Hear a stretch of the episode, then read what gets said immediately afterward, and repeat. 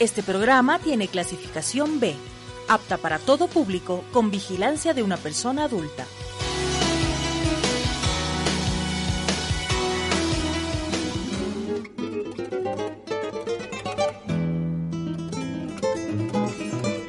De frente y de perfil, tu historia a través de la música.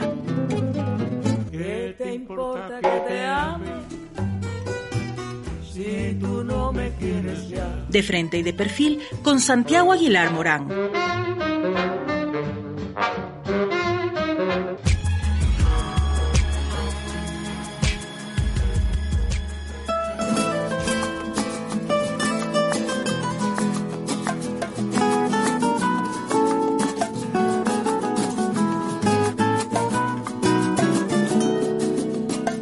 Lo nuestro duro.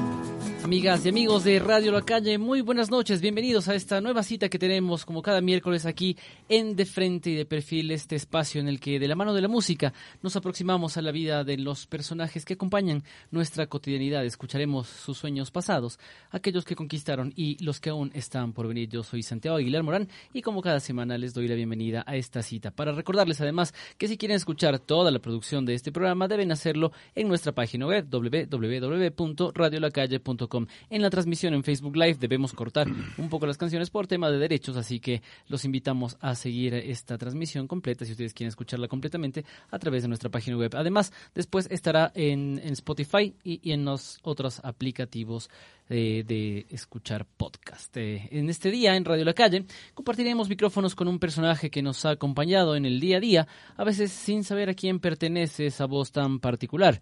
Un hombre que nos cuenta historias urbanas que van desde un chuchaqui hasta una mirada, mirada crítica de nuestros días. Su música, eh, que suena entre nosotros desde que inició este siglo, se ha fajado por no ser remedio de nadie, según sus propias palabras con los altibajos que esa apuesta significa. En De Frente de Perfil le damos la bienvenida esta noche a Álvaro Bermeo, vocalista de la banda ecuatoriana Guardarraya. Álvaro, ¿cómo estás? Bienvenido, buenas noches. Eh, ¿Qué tal Santiago? Eh, buenas tardes con todos los radioescuchas. Eh, un placer estar aquí y presto ahí a conversar y aliviar cualquier pregunta. Bueno, muchas gracias por aceptar la invitación. Eh, este ejercicio que nosotros te propusimos empezó por escoger las canciones que iban, que han acompañado hasta el momento tu vida. ¿Cómo te fue con ese ejercicio? Eh, chévere, obviamente es eh, un poco complejo tratar de resumir eh, todas las influencias o canciones que obviamente te han marcado, pero fue un bonito ejercicio de acordarme en mis primeras épocas, o sea, la, la música y las canciones que me afectaron particularmente, así que chévere, un ejercicio interesante. Qué bueno, Álvaro, gracias por haberte tomado el tiempo de escoger esas canciones. Sí, sabemos que resumir en 10, 15 canciones es difícil la, la vida de uno, pero bueno, te has tomado el tiempo y te lo agradecemos. Muchas gracias a ustedes también por aceptar esta invitación. Y así empezamos este de frente de perfil junto a Álvaro Bermeo, vocalista de Guardarraya.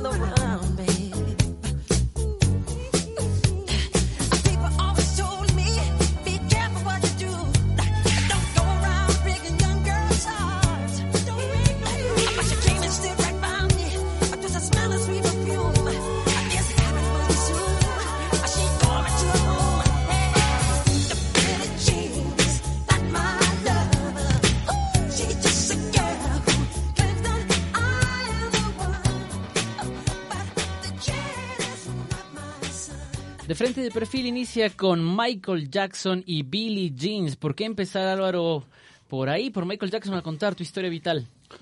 A ver, eh, justamente al hacer ese ejercicio eh, me vino a, la, a, la, cabeza esta canción porque cuando la escuché siendo muy niño, eh, pocas canciones creo que me, me, impactaron tanto. O sea, hoy día, ahorita justo estaba pensando, o sea, que no sería raro que esta canción tenga algún trasfondo diabólico, porque es increíble la, no sé, lo que provoca en la gente. Y yo siendo muy niño me acuerdo que, que escuchaba esta canción y me encantaba coger mi bicicleta y me sentía medio malo, o sea, era toda una, una experiencia el, el, escuchar Billie Jean. Además, eh, en esos tiempos no era tan fácil como ahora, ¿no? Que tienes las redes, eh, o puedes poner en YouTube, en Spotify, sino más básicamente dependías de la radio o de tener algún cassette donde grababas las canciones que ponían en la radio y claro, siempre rezando de que el locutor no, no la ca en, no la, mitad. Pise, no hay en la mitad. claro, que no se mande alguna publicidad en la mitad, pero claro, así, así escuchábamos los temas y, y claro que cuando sonaba o cuando me encontraba con Billie Jean siempre fue una una experiencia diferente, o sea, siempre a mí me pasa, no sé cómo les pasa el resto, pero o sea, a mí me da hasta un poco de angustia cuando me encuentro así con canciones, peor en ese tiempo, porque insisto, ahora es más fácil eh, buscarlas, eh, incluso hay esas aplicaciones para como el Sasham para, para cuando suena algo pones y te dice qué es. Y en esos tiempos, en cambio, a veces me pasaba que iba a algún lugar público y escuchaba una canción que me encantaba y me desesperaba porque decía, ¿esto qué es? O sea, ¿cómo hago para volver a oír? Etcétera, etcétera. Pero, insisto, Billie Jean siempre fue una, una canción que siendo muy niño me, me, me pegó muy hondo, o sea, me, me, topó fibras muy profundas. Álvaro, ¿y dónde transcurre tu niñez? ¿Dónde naces tú y, y dónde transcurre esa primera niñez tuya? Yo soy quiteño de familia lojana, o sea, todos mis padres por ambos lados son de Loja. Eh, creo que eso tiene mucho que ver con mi, mi afición a la, a la música. Sí, ¿no? La herencia eh, musical lojana es sí, casi, casi una condena para Y mi los papá, lojanos. sin ser, eh, él no es músico, eh, pero los lojanos, eh, independientemente de la profesión, todos, alguno toca guitarra, alguno canta, y yo, esa fue mi, directamente y siempre digo, esa fue mi primera influencia, o sea, las bohemias de mi padre con mi tío Humberto que tocaba la guitarra, entonces ahí en medio de pasillos, valses, boleros, ese fue como mi primer acercamiento directo y real con, con la música a través de las bohemias de, de mi papá. Uh -huh. eh, y así, así comenzó todo. Eh, yo crecí, mi infancia la pasé en la urbanización La Granja, yo soy quiteño, eh, ahí viví casi toda mi infancia. Eh, después ya más grandecito, mis papás se cambiaron a la hippie japa, eh, pero de la, o sea, los recuerdos de mi niñez fueron en la urbanización La Granja, ja, básicamente acá en la Mariana de Jesús. Sí, y, y en esos años de niñez, ¿cómo, ¿cómo, esta familiaridad de la bohemia? Después ya vendrían tus propias bohemias, sí. pero en esas primeras bohemias a las que te colabas, eh, ¿qué canciones recuerdas también? ¿Qué, qué aprendizajes de esos, de esos años? O sea, el aprendizaje fue ¿Cómo explicarte? Total en el sentido que ahora agradezco que mis papás, o sea, en ese me hayan permitido, o sea, que no me hayan mandado a dormir más claro. Y yo lo, literalmente ahí, aunque suene medio raro en este punto, o sea, estaba ahí entre, entre borrachos, entre humo de tabaco, eran otros tiempos. Y yo agradezco que me hayan permitido vivir eso, porque obviamente eso me marcó mucho y además yo entiendo al arte, a la música, de esa manera, o sea, como una expresión sensata, pura, cruda muchas veces, eh, sin pretensiones, y por eso creo que siempre cuando me dicen, o sea, que cómo, cuál fue mi acercamiento, cómo me involucré con esto, siempre menciono a, a ese, a esos episodios. Y ahí obviamente me entró directamente todo lo que es la música nacional, eh, porque insisto, ahí solo se tocaban pasillos, valses, boleros. ¿Y qué pasillo, vals o bolero te acuerdas de esos que cantaban tus padres, no? Muchísimos, eh, hay, o sea, muchísimos, o sea, me cansaría de, de, de mencionar, hay valses eh, como el Rosario de mi Madre, en vano, pasillos como Rosas, eh, Invernales, o sea, los, los pasillos de música nacional eh, que casi todos conocemos, ¿no? Y insisto, ahí me crié escuchándolos, eh, aparte de albazos, me acuerdo mi tío Humberto siempre me tocaba cuando yo era muy chiquito porque me gustaba el toro barroso, eh, eh, qué bonito pasa el agua debajo de los almendros, etcétera, y todo, toda eso, esa música linda que tenemos, y agradezco que, o sea, eso, o sea, ahora yo no es algo que lo he buscado, pero la gente me percibe o me, me sí, me percibe como, como un músico o como un cantautor que de alguna manera tiene este saborcito a, a los géneros vernáculos ecuatorianos. Yo no es que me concentro en hacer música nacional, pasillos, valses, pero independientemente de lo que hagamos, creo que mi banda Guardarraya y yo como cantautor siempre tenemos ese ese saborcito no a la música nacional que tiene que ver con, con mis orígenes. ¿Y hacías tus primeros trazos desde niño o cuando empiezas a descubrir esta, Sí, yo cuando era niño y, un- y al inicio de mi adolescencia, de hecho veía con tristeza o con cierta melancolía eh, a la gente, decía que qué chévere esa gente que se puede hacer músico.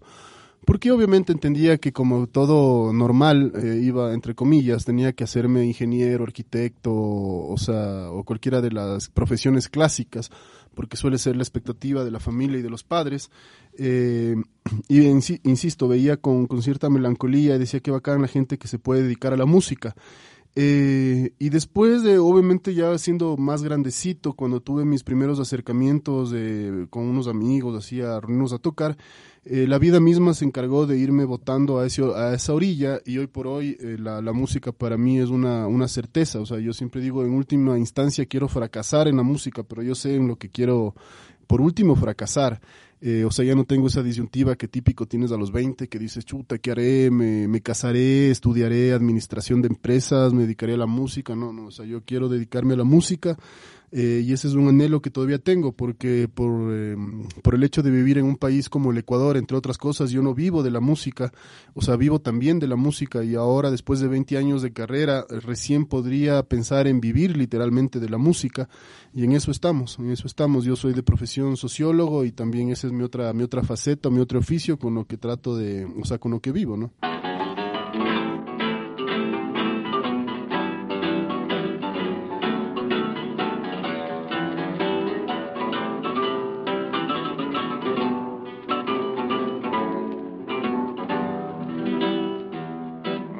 Rechiflao en mi tristeza, te evoco y veo que has sido en mi pobre vida paria solo una buena mujer.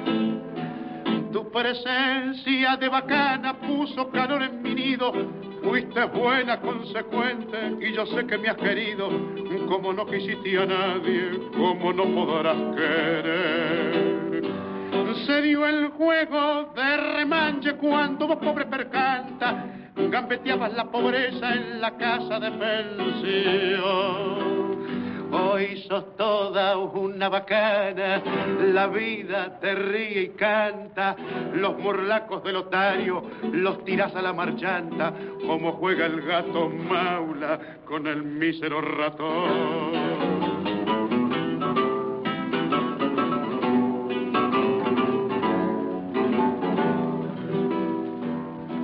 Hoy tenés el mate lleno de infelices ilusiones.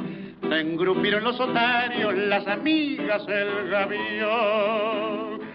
La milonga entre magnates con sus locas tentaciones, donde triunfan y claudican milongueras pretensiones, se te han entrado muy adentro en el pobre corazón.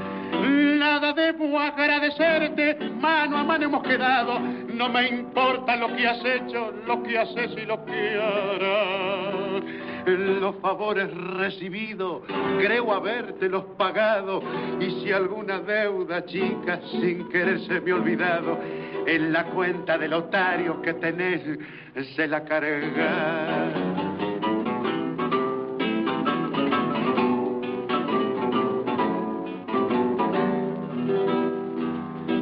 Mientras tanto que tus triunfos, pobres triunfos pasajeros, sean una larga fila de riquezas y placer.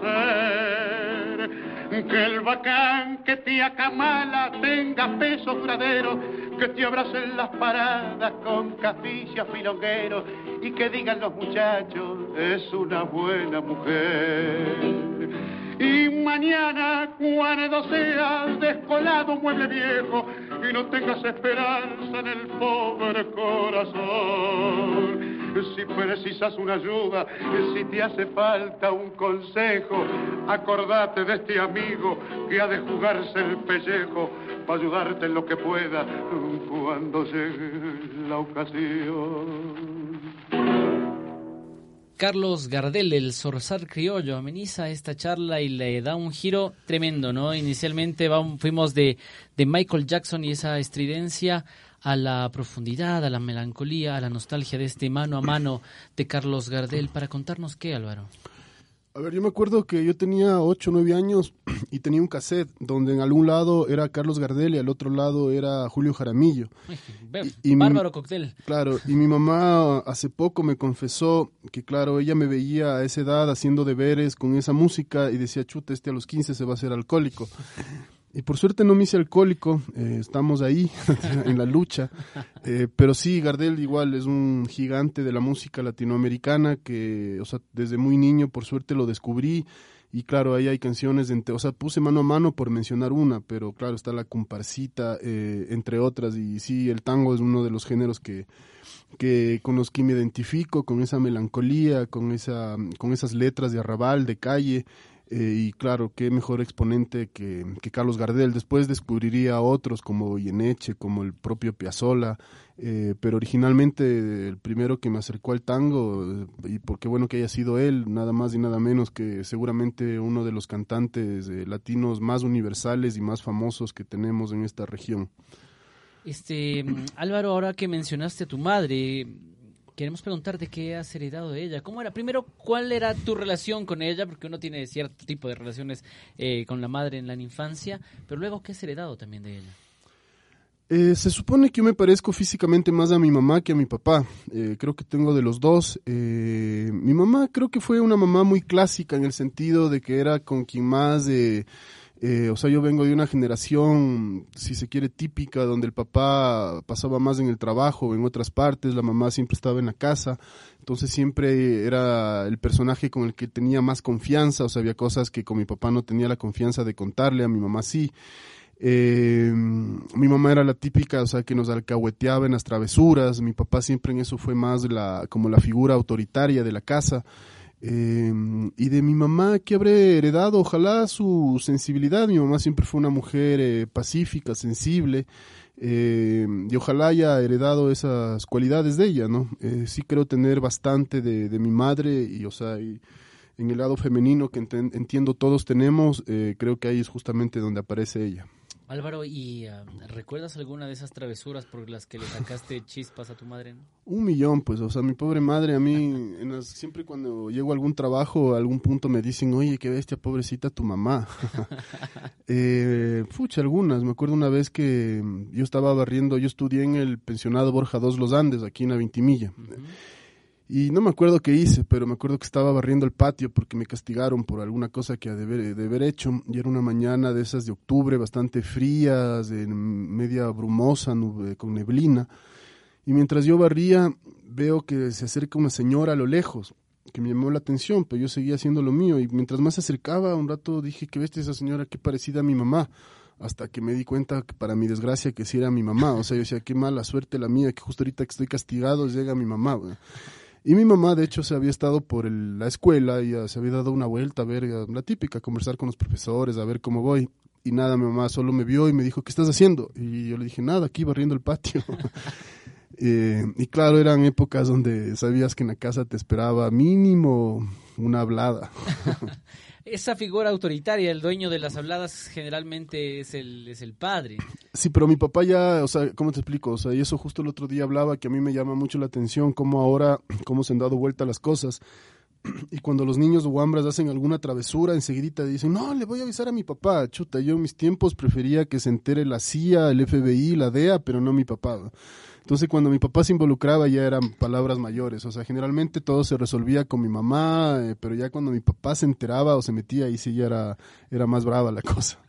Oye, ¿y de, este padre tan autoritario qué has heredado?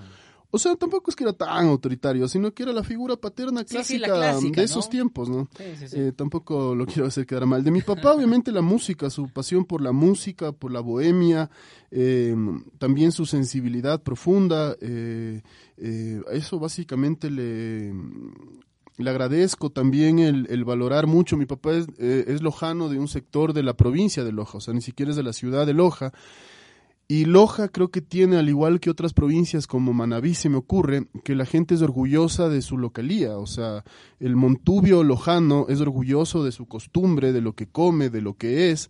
Eh, y no es que lo ve, por ejemplo, el quiteño, o sea, como capitalino, pues así de, desde abajo, todo lo contrario. Y eso creo que me ha heredado mi papá y eso yo le agradezco mucho. También el hecho de conocer y recorrer mucho el Ecuador. Eh, el ecuatoriano promedio suele tener el complejo clásico de, con el que nos crían, ese complejo histórico, donde siempre nos dicen que nosotros somos subdesarrollados, eh, atrasados, bárbaros, eh, tercermundistas, feos, longos, corruptos, etcétera, etcétera, todas esas, esas categorías que se usan, eh, o sea, para describirnos, eh, pero justamente a través de mi padre y de, de reconocer a mi país, es que yo soy una persona profundamente orgullosa de mi ciudad, de mi país, obviamente consciente de los defectos que tenemos y de las cosas que hay que mejorar, pero no sé si para bien o para mal, o sea, yo como ecuatoriano no me siento menos que nadie y creo que eso se refleja mucho en el famoso grito de la canción Lero Lero que dice de Quito papá, o sea que es una exaltación a la localía y por eso eso cuando estamos en otras ciudades gritamos de Ambato papá, de Cuenca papá, del Guayas papá, o sea para que la gente se dé ese, ese derecho a, sentirse orgulloso de lo que somos, sino que claro, vivimos en una sociedad donde nos decían que eh, no pienses, o sea, quien te dijo que pienses y todo lo de afuera es mejor, etcétera, etcétera, pero al menos yo no soy parte de esa movida.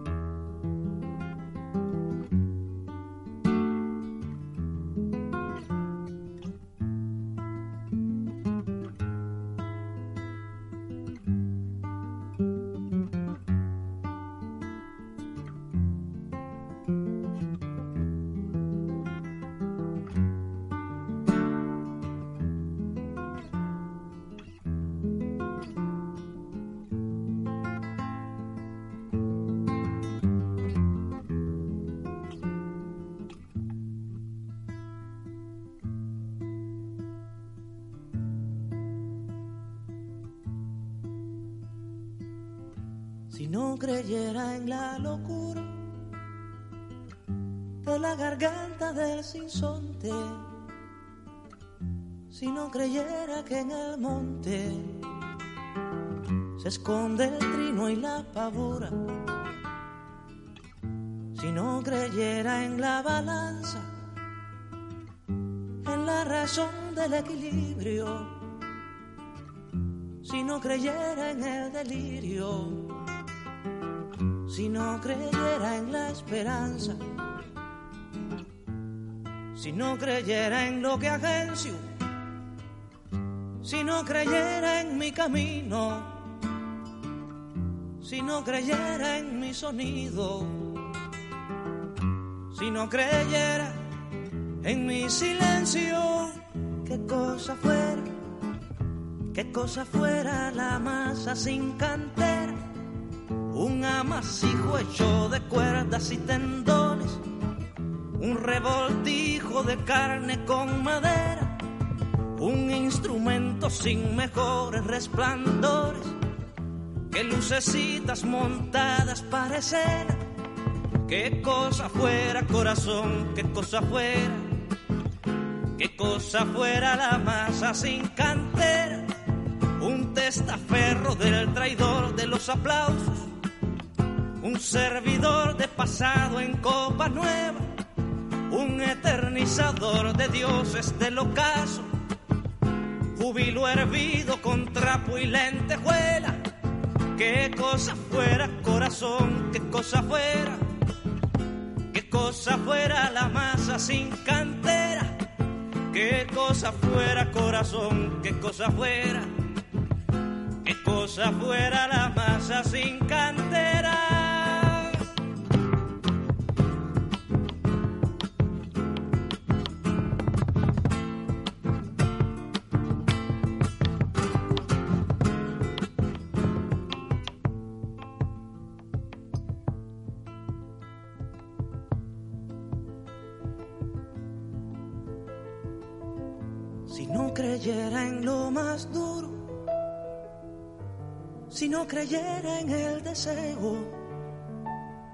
Si no creyera en lo que creo, si no creyera en algo puro, si no creyera en cada herida, si no creyera en la que ronde, si no creyera en lo que esconde hacerse hermano de la vida. Si no creyera en quien me escucha, si no creyera en lo que duele, si no creyera en lo que quede, si no creyera en lo que lucha y qué cosa fuera, qué cosa fuera la masa sin cantera un amasijo hecho de cuerdas y tendones, revoltijo de carne con madera. Silvio Rodríguez Domínguez y esta histórica La Masa continúa con esta charla que mantenemos junto a Álvaro Bermeo, vocalista del grupo ecuatoriano Guardarraya, que tiene ya 20 años de trayectoria. Álvaro, eh, el maestro Silvio y esos acordes complejos, ¿a dónde te remiten en tu memoria? Eh, me remiten a la Kennedy. Yo tenía una tía, la, mi tía Julia, que tenía un bazar y tenía ahí, vendía discos de acetato. Eh, y su hijo, que era mucho mayor a mí, o sea, mi primo, mayor a mí, unos 15 años, eh, mi primo, querido primo Fernando. Y ahí fue mi primer acercamiento con la música protesta. Y claro, obviamente a través de la música protesta también te acercas, valga la redundancia, a toda la protesta social. que siempre ha sido tan, tan presente y necesaria en, en nuestra región. Y claro, me volví loco, o sea, cuando escuché la primera vez igual sentí algo parecido a lo que te contaba con Billie Jean, esa angustia de volver a escuchar esa canción eh, y el placer de, de, escuchar a Silvio y de descubrir, y una vez más, o sea, mencioné a Silvio por poner un ícono, porque también en esa misma época me topé con nada más y nada menos que con Facundo Cabral, que creo que sí puse, bueno, más adelante, y también era, o sea, eran cosas que me comenzaron a romper la cabeza, eh, que comenzaba a escuchar nombres o cosas que, claro, no entendía del todo, pero ya te quedan ahí rebotando. Eh, por ejemplo, o sea, me acuerdo en una canción de Leonardo Fabio que habla de, dice un poema de Becker, y claro, yo me quedaba pensando, ¿quién será este Becker? O sea, después ya te enteras quién es de Gustavo Adolfo. Pero claro, ya te comienzan a meter esas semillitas. Y sí, Silvio Rodríguez me parece que es paso obligado, eh, tanto en la banda sonora de mi vida como de Latinoamérica entera, ¿no? Eh, y Álvaro, mm, vamos a ir un poco jugando con el, el, tema, los tiempos y demás. no quiero dejar de preguntarte qué cosa fuera Álvaro sin la música. O sea, no me se me ocurre la verdad mi vida sin música. De hecho, yo siempre he pensado, o sea, en general a todo el mundo le gusta la música. No me he topado hasta ahora con alguien que diga, a mí la música no me gusta. O sea, siempre lo que cambia es qué te gusta pero la música se vuelve como algo esencial, así como el ser humano es un ser espiritual, eh, y por eso hay grandes corporaciones que venden el servicio eh, y que usufructúan de eso. Eh, el tema de la música creo que pasa por ahí, o sea, no sé, me tocaría, me, hubiese tocado hacerme fanático religioso, pero me hubiese, me hubiese tocado llenar ese vacío con algo, o sea, no, no sé si me interesa la vida sin música, o sea, para mí es algo demasiado esencial, demasiado necesario como para imaginarme prescindir de ella. Oye, Álvaro, y a propósito de Silvio y esta eh, eh, evidente eh, connotación política que tiene, que tiene su música, ¿cómo te ha ido a ti con la política? ¿Cuál ha sido tu propia relación con la política? O sea, igual ha estado presente todo el tiempo. siempre ha sido un debate si el arte debe involucrarse con la política. ¿Y a ti te parece que debe o...? O sea, no, así como, así como propósito no creo, porque creo que perdería libertad. El problema es que generalmente, o sea, si uno, uno suele ser un paisajista de la realidad. Eh, entonces, por ejemplo, o sea, alguna vez me mandaban, me, me, llamaron justamente a que participe de un, era un conversatorio sobre la música protesta. Y claro, uno cuando escucha música protesta tiende a asociar a la música latinoamericana de los años 60, 70 que se hizo en el marco de las dictaduras, pero la música en general es protesta, o sea, si tú escuchas rap, si tú ¿qué más protesta que el rock, pues? O sea, ¿qué más protesta que el blues eh, eh, de los negros? el hip hop también. El hip hop o el rap, o sea, que claro, que es, o sea, es full protesta y eso, a eso iba, que generalmente cuando tú, o sea, la gente, por ejemplo, que hace hip hop, o sea, generalmente describen el paisaje urbano o, o, describes en otra en otro contexto el paisaje rural. Y cuando entras en esa descripción obviamente vas a topar el tema del hambre el tema de la marginación eh, la injusticia social y todos esos temas. O sea yo creo yo cacho que la, la, la, protesta es mucho más transversal a la música de lo que la gente cree o estima. O sea otro género el cantejonto flamenco por ejemplo de los gitanos no puede ser más protesta eh, pero insisto, a veces como que nos limitamos a creer que es de este... Y de hecho, por ejemplo, con el mismo Silvio, si tú te pones a escucharle, no o sea, de lo que yo he escuchado, el, la gran mayoría de sus canciones no tienen una connotación política, o sea, son más poesías, salvo casos es excepcionales. en todo caso, ¿no? Pero claro, tenemos la, además por el tema de Cuba, se tenemos esa lectura que claro, Silvio Rodríguez es música protesta, pero insisto, creo que la protesta es transversal a, eh, a, a muchos géneros, no solo a lo que solemos entender como música protesta. Y topando el tema géneros, ¿dónde te sientes más cómodo? Yo me siento muy cómodo en ningún género, o sea, más bien me incomodan los géneros y eso creo que ha sido una característica de Guardarraya. Yo hasta ahora me siento un poco antipático a estas alturas del partido porque es una pregunta común que te hagan en, las, en los medios de comunicación, oye, ¿qué género es tu música? Y la verdad que yo no sé qué género es y me importa un rábano. O sea, a mí lo que me interesa es eh, la música en su, en su universo eh, nunca en Guardarraya hemos dicho, a ver, vamos a hacer eh, una fusión de, de, tal cosa con tal cosa, simplemente son ideas musicales que llegan al ensayo y que los otros integrantes se suman eh, y ese es un poco la, el método, si se quiere, la, el modus operandi de la banda. Eh, los géneros, o sea, me fascinan muchos. Oye, y en todos géneros hay cosas que igual no me gustan. Eh, no me siento cómodo para nada y no creo que pase nunca limitándome o parqueándome con algún género, para nada.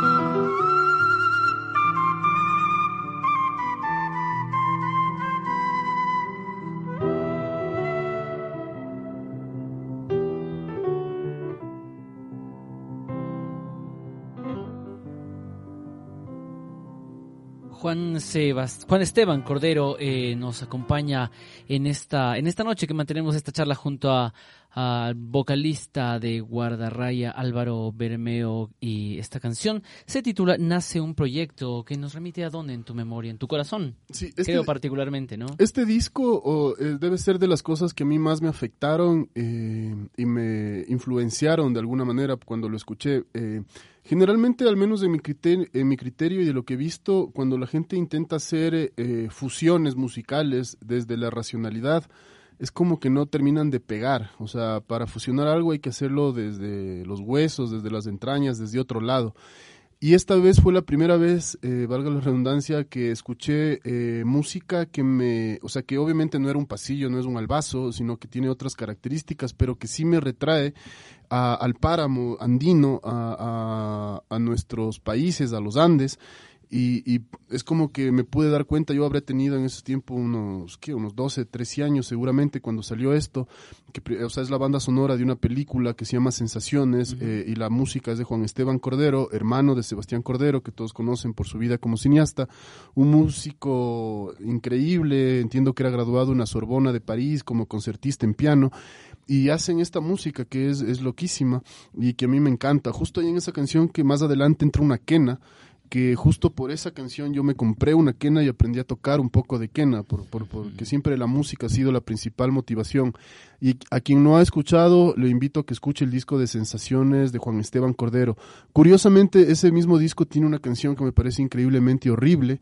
Eh, o sea, todo el disco me parece brutalmente bueno, excepto una canción que es medio salsa, que me parece feísima, pero es parte de las peculiaridades de, de ese disco, ¿no? Pero insisto, creo que todo el mundo que le gusta un poco la música debería preocuparse de escuchar el disco de Sensaciones de Juan Esteban Cordero. Esta canción se titula Nace un proyecto. Así es. Eh, ¿Cómo nace tu propio proyecto? Sabemos que estaban en la transición ahí entre el inicio de siglo, como habíamos dicho al inicio de este programa, eh, y quizás ese misma, esa misma sensación de sacarse la música que tenían entre los huesos los convoca y un día sí. nace tu proyecto. ¿Cómo nace? O sea, una vez más, o sea, no había un propósito ni siquiera de formar una banda ni nada por el estilo, simplemente eh, yo ya había conocido a Mateo Crespo y Andrés Caicedo, eh, con quienes originalmente comenzamos Guardarraya. Eh, ¿Y, y se un, mantienen? Eh, en la actualidad no está Andrés Caicedo, o sea, él ha salido y ha entrado varias veces, como igual que el bajista.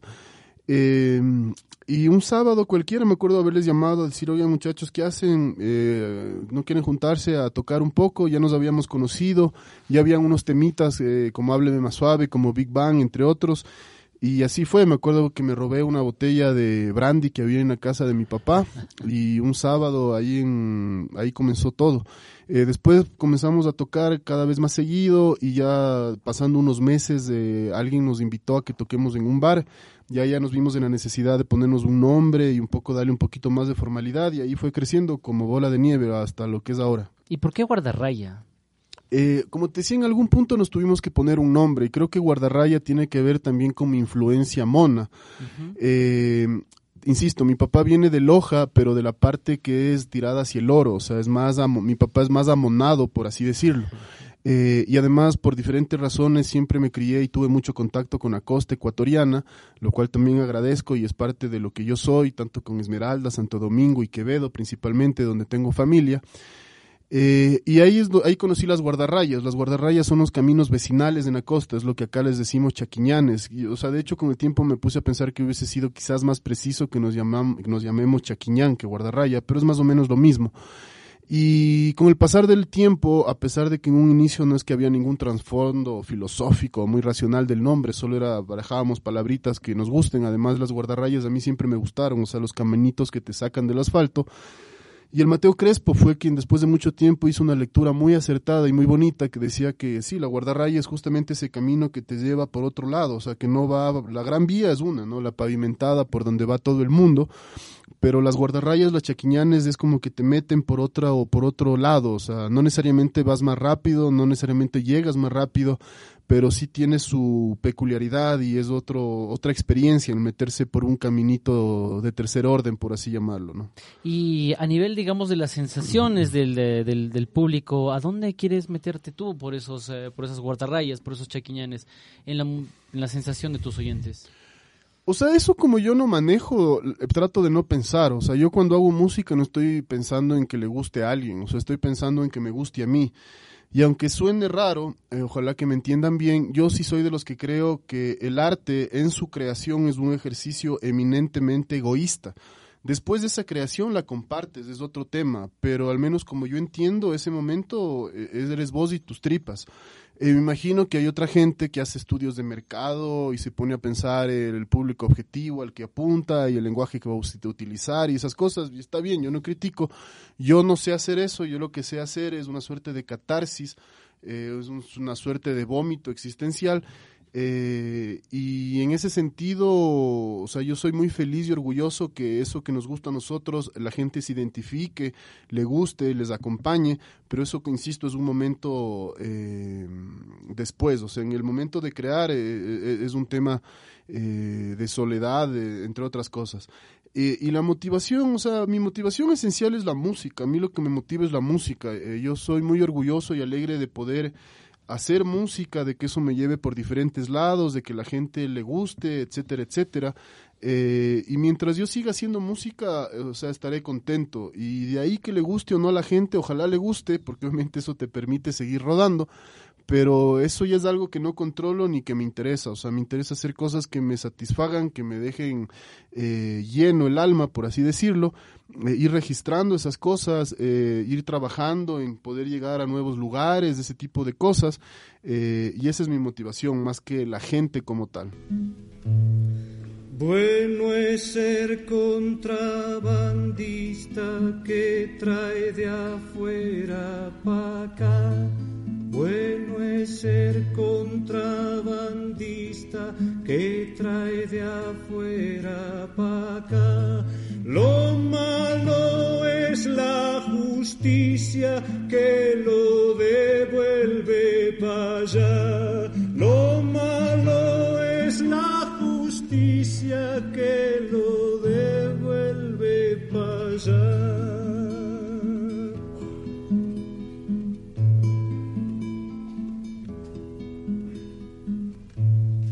No se preocupe, paisano, las cosas están en orden. No se preocupe, paisano, las cosas están en orden. Tan ordenadas están que es difícil que le sobre. Tan ordenadas están que es difícil que le sobre.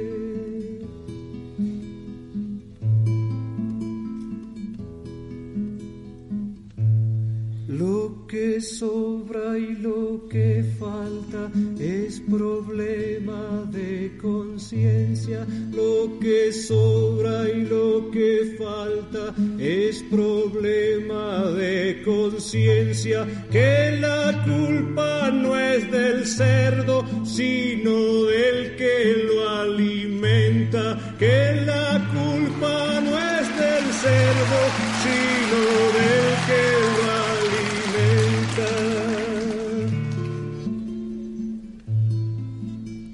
Jesús dirige la orquesta, el diablo dirige el coro, el hombre paga los gastos.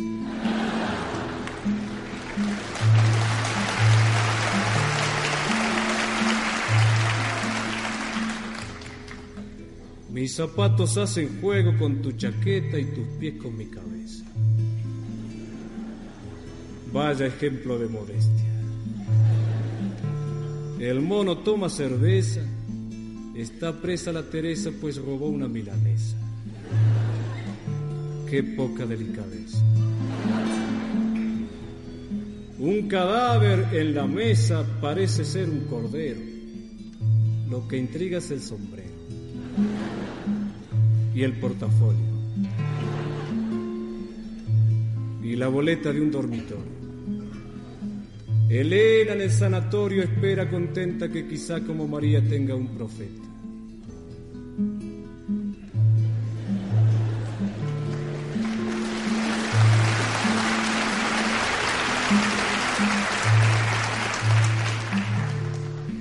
un camello en motoneta por el desierto asfaltado, un abogado ahogado por la ley seca.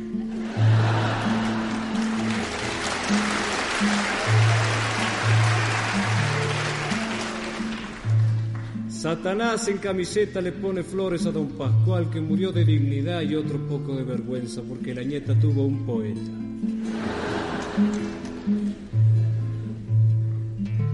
Todito te lo consiento menos faltarle a mi madre. Edipo.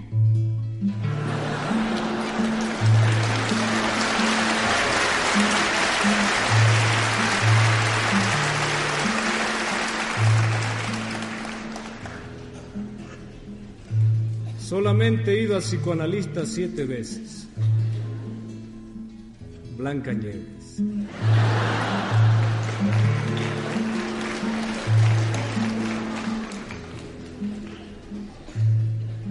El diablo sabe por diablo, pero más sabe por Freud.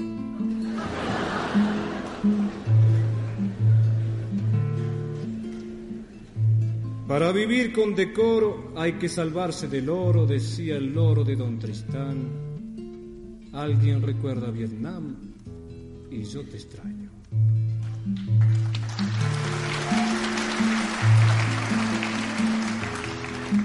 You. I love you. Hay oreja, hay nariz.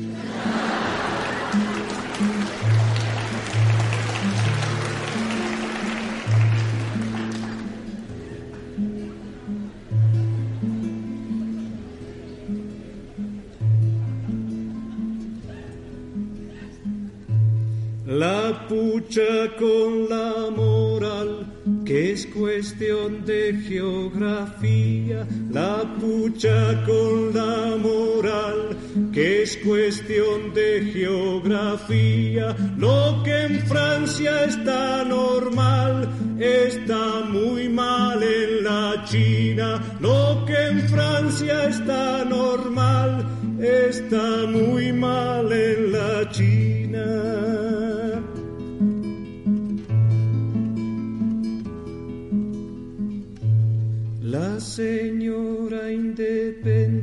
Tiene un amante rubio. La señora Independencia tiene un amante.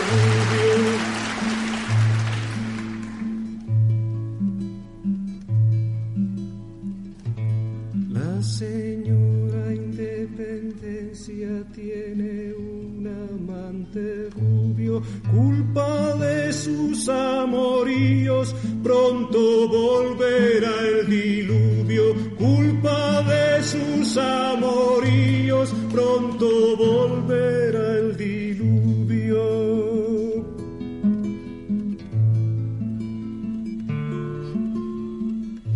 Con trapos y algo más hice un ojal y lo cambié por mi tiempo conseguí un ojal tremendo. Pero un día por correr tras ese mi pobre afán me caí dentro y fui al infierno. Y conocí a Bregel que estaba pintando la jaula que va a ocupar el mercader. Y conocí a Freud que por supuesto estaba con su mamá.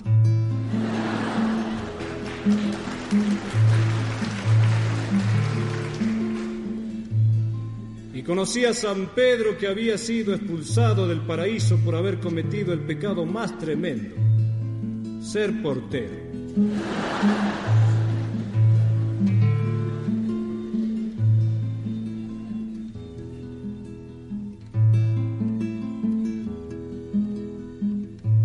La libertad es una vieja que conocí en la bohemia. La libertad es una vieja que conocí en la bohemia. Al lado de mucha gente y sin que nadie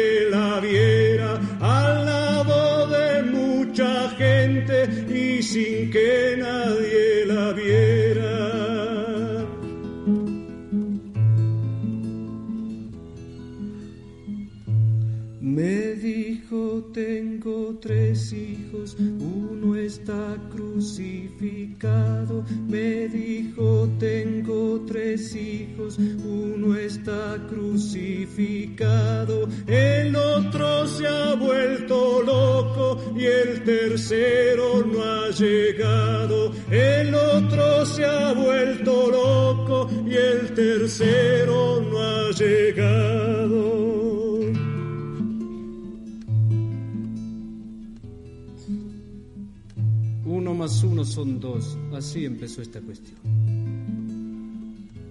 El hombre es Dios cuando sueña, pero esclavo cuando cuenta. Uno más uno son dos, así empezó esta cuestión. Un minuto de silencio, un segundo de descuido. Un hijo.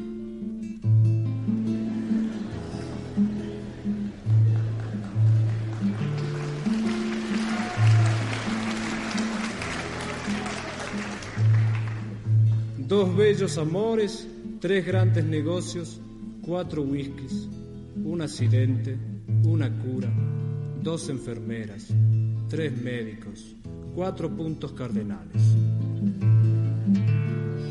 Cinco habitaciones, seis hermanas, siete pecados capitales. Ocho horas diarias, veinte años de buenos y leales servicios, dos jubilados.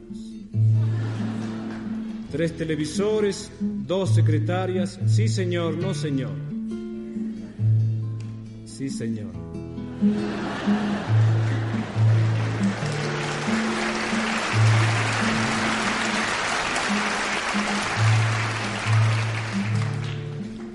Un estatus, 10 ejecutivos, 20%, 10 vencimientos, 5 gotas antes de cada comida.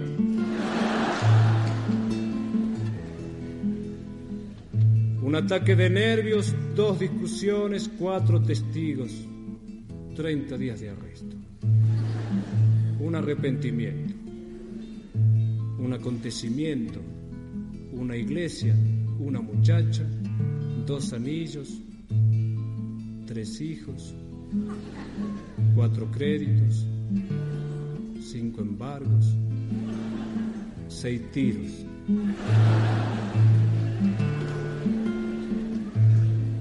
Uno más uno son dos, así empezó esta cuestión. El hombre es Dios cuando sueña, pero esclavo cuando cuenta. Las planillas que se mueran, muchacha, en la calle es primavera. El dinero no interesa. Viva la naturaleza.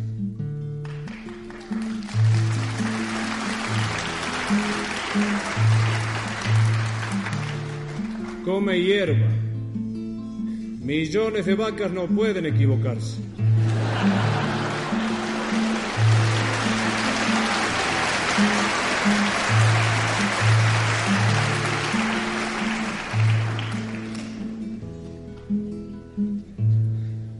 Ayer soñé que la vida era belleza y placer. Ayer soñé que la vida era belleza y placer. Me despertó un niño hambriento y comprendí que es deber. Me despertó un niño hambriento y comprendí que también.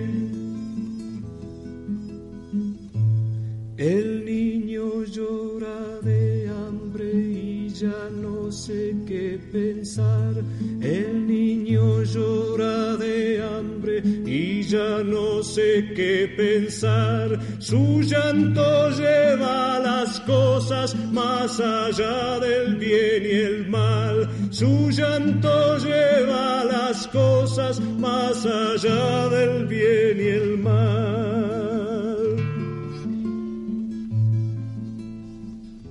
Un empleado bajo un escritorio,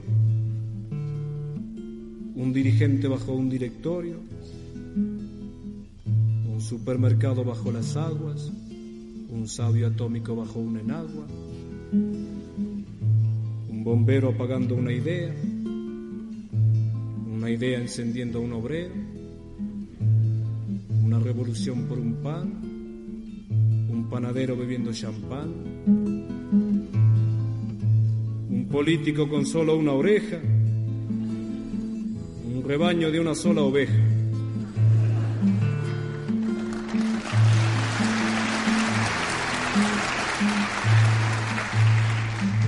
Un crítico con un solo ojo y un abanderado cojo.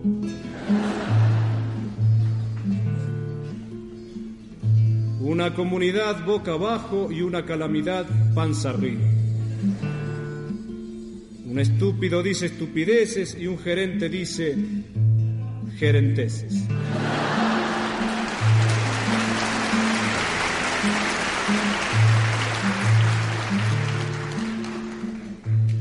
Un demócrata censurando y un socialista multiplicando. Un estado de ánimo, un estado civil, un estado de sitio, un estadio deportivo, un estudio depresivo, un posesivo, un delirante, un estimulante, un calmante, un nuevo día.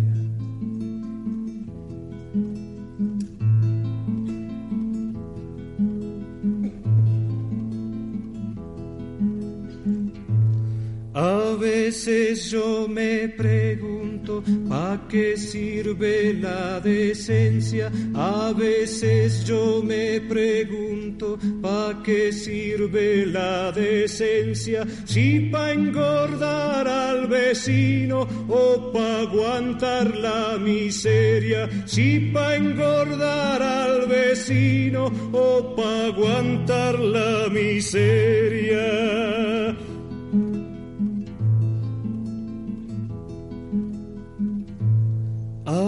Veces yo me pregunto cuando no hay pan en la mesa. A veces yo me pregunto cuando no hay pan en la mesa. ¿Quién fue el que le dio sombrero al que no tiene cabeza? ¿Quién fue el que le dio sombrero al que no tiene cabeza?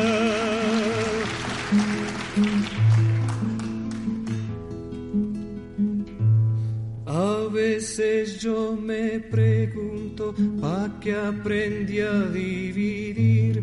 A veces yo me pregunto, ¿pa' qué aprendí a dividir? Si el que suma y multiplica es el que vive de mí. Si el que suma y multiplica es el que vive de mí.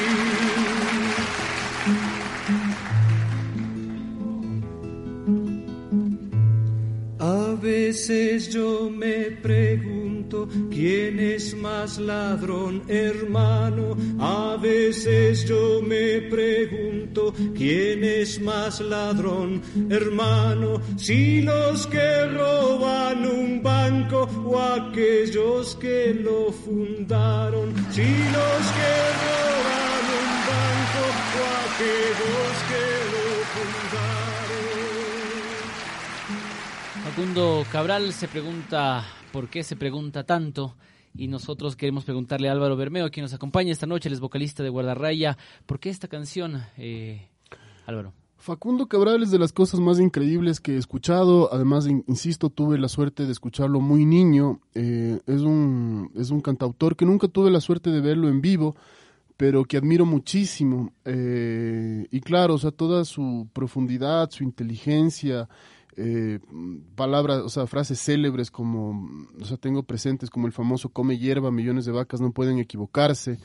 Y en esa misma canción hay un rato que dice, por ejemplo, un bombero un bombero apagando una idea, una idea encendiendo un obrero, una revolución por un pan, un panadero bebiendo champán, o sea, pucha, ¿cómo no, enamorarme de, de, de esa lírica? Eh, e insisto, ¿no? Y es, es paradójico pensar cómo murió un tipo tan pacífico, tan maravilloso y cómo fue brutalmente asesinado por medio por, por confusión.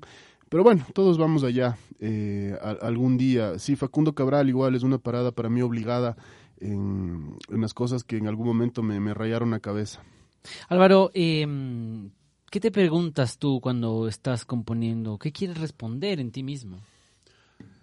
Eh, o sea, la música en sí es un misterio. A mí a veces me da chiste que la gente piensa que uno para hacer una canción, eh, yo qué sé, se fuma un chafo o te pegas un trago y te vas al, en el crepúsculo abajo de un árbol y de repente te iluminas desde arriba.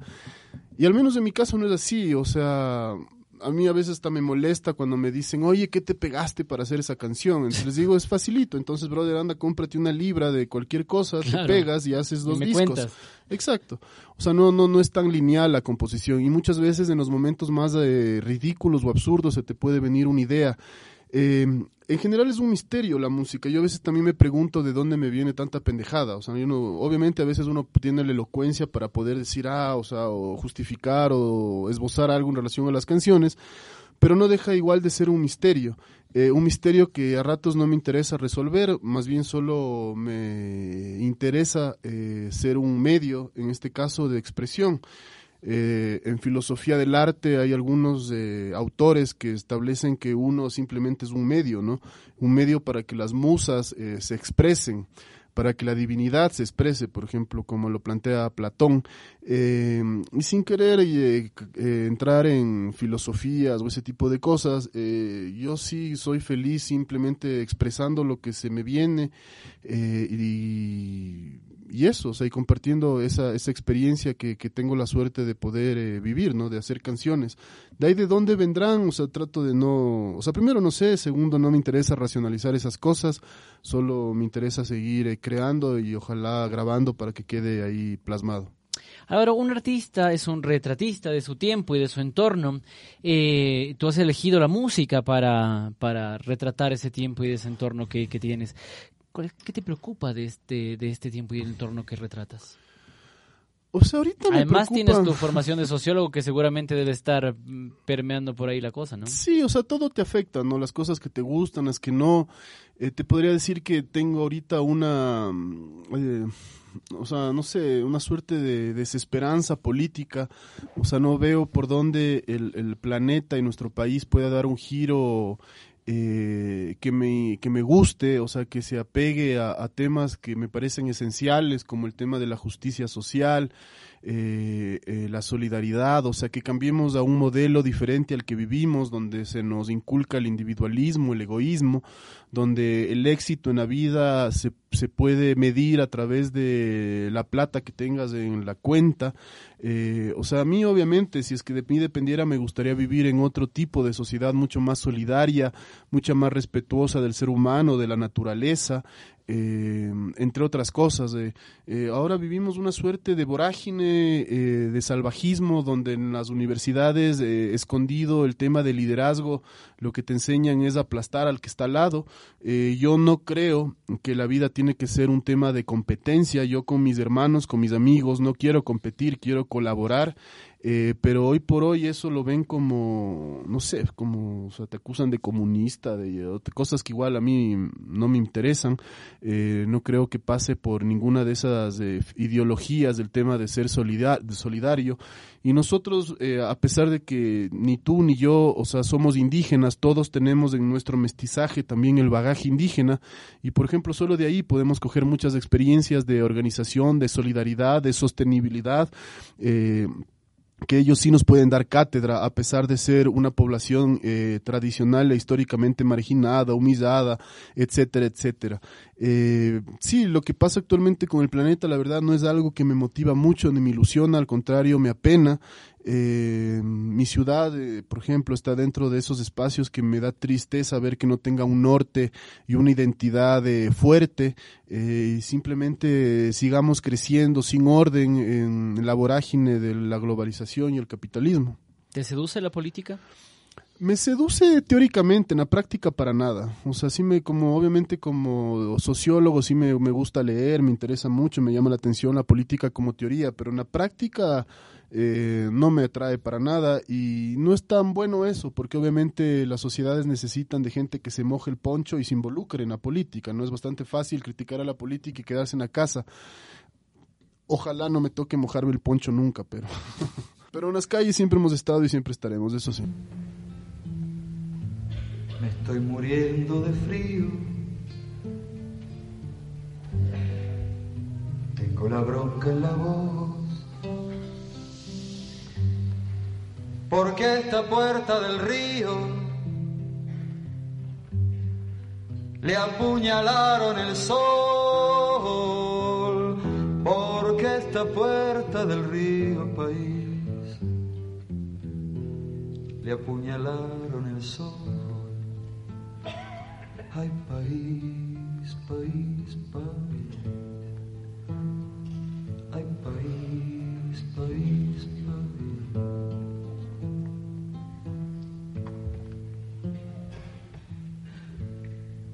Suelo tiene un nombre. Desde el mar hasta la sierra. ¿Cómo le cuento a mi gente lo que pasa en esta tierra? Pero ¿cómo le cuento a mi gente país lo que pasa en esta tierra? País, país, país. País, país.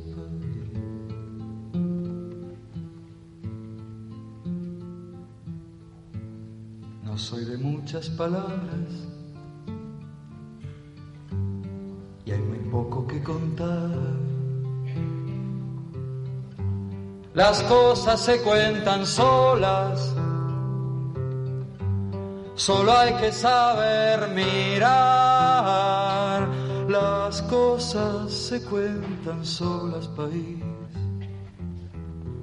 solo hay que saber mirar. Y después, cuando yo canto,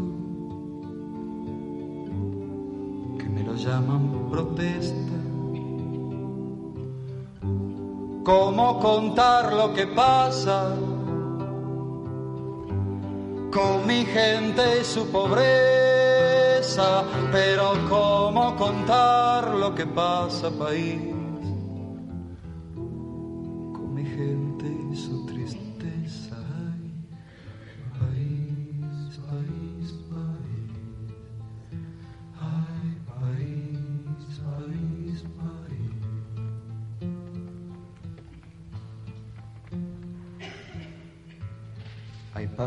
País, de nube, lleno de humo y alcohol. ¿Cómo le canto a mi gente lo que yo pienso de vos? Pero ¿cómo le canto a mi gente, país, lo que yo pienso de vos? Patria la fundaron. A golpes y cachetazos. Cuántas voces se callaron. A machete y a balazos, pero cuántas voces se callaron, país, a machete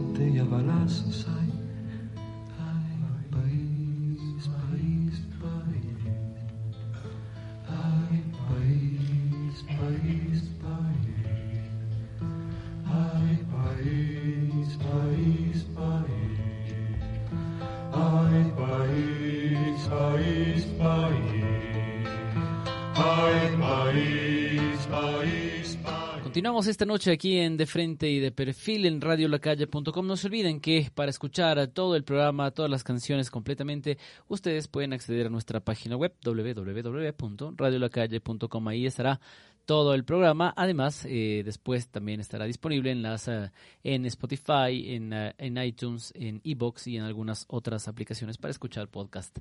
Eh, lo que nos acompaña en el fondo es el eh, viejo y querido Piero y estas coplas para mi país que nos recuerdan una época de esta América Latina, una época convulsa, una época dolorosa. Y a ti, Álvaro, ¿a, a dónde te remite?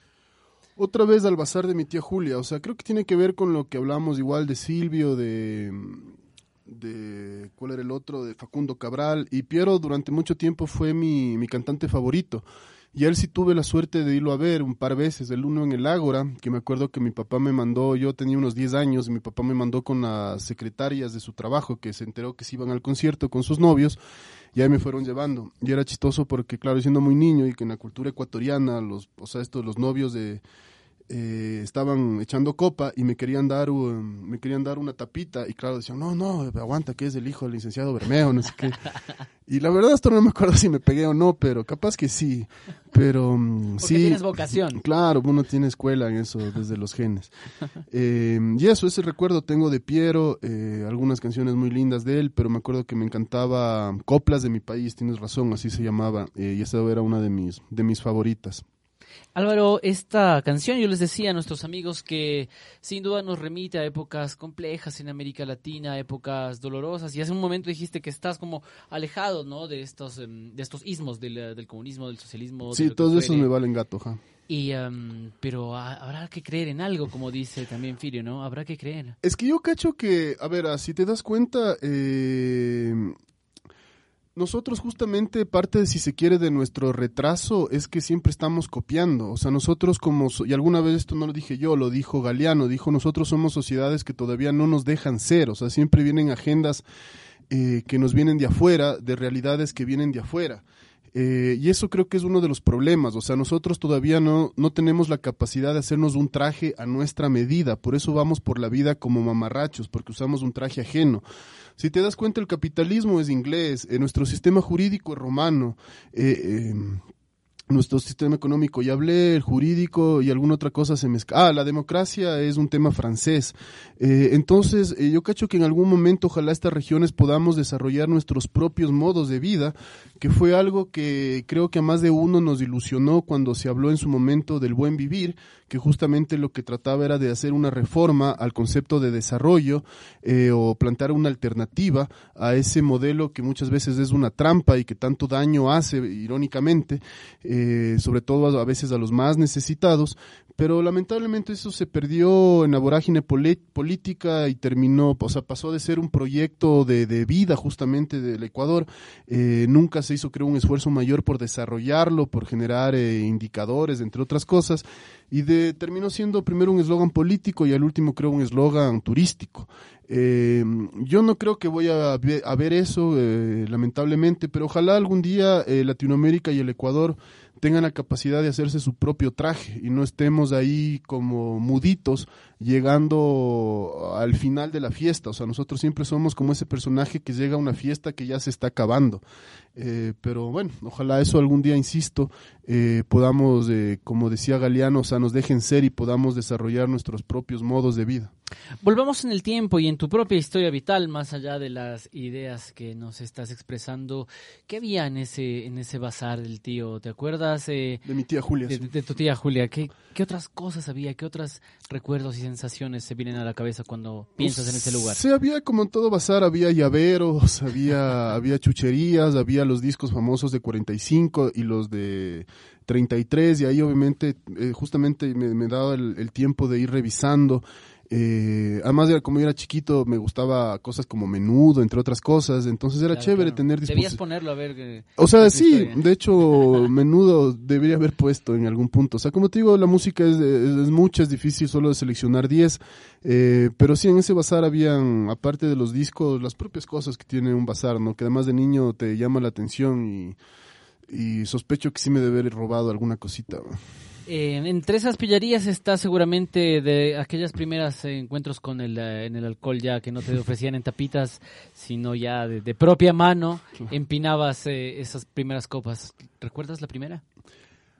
La primera chuma, chuta, creo que fue como a los 12 y esto es medio polémico porque obviamente no está bien, o sea, pero es verdad, o sea, la típica, mm, es que además yo tenía la curiosidad porque yo veía que, claro, el trago era el centro de todas las reuniones y era el alma de la fiesta, entonces obviamente yo quería probar eso que yo pensaba que era riquísimo.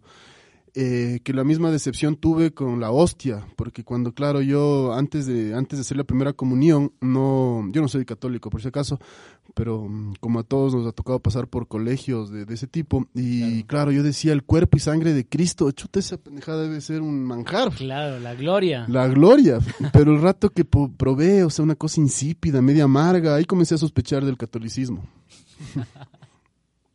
Am, después de esa de los 12 años vinieron muchas eh, muchas otras más.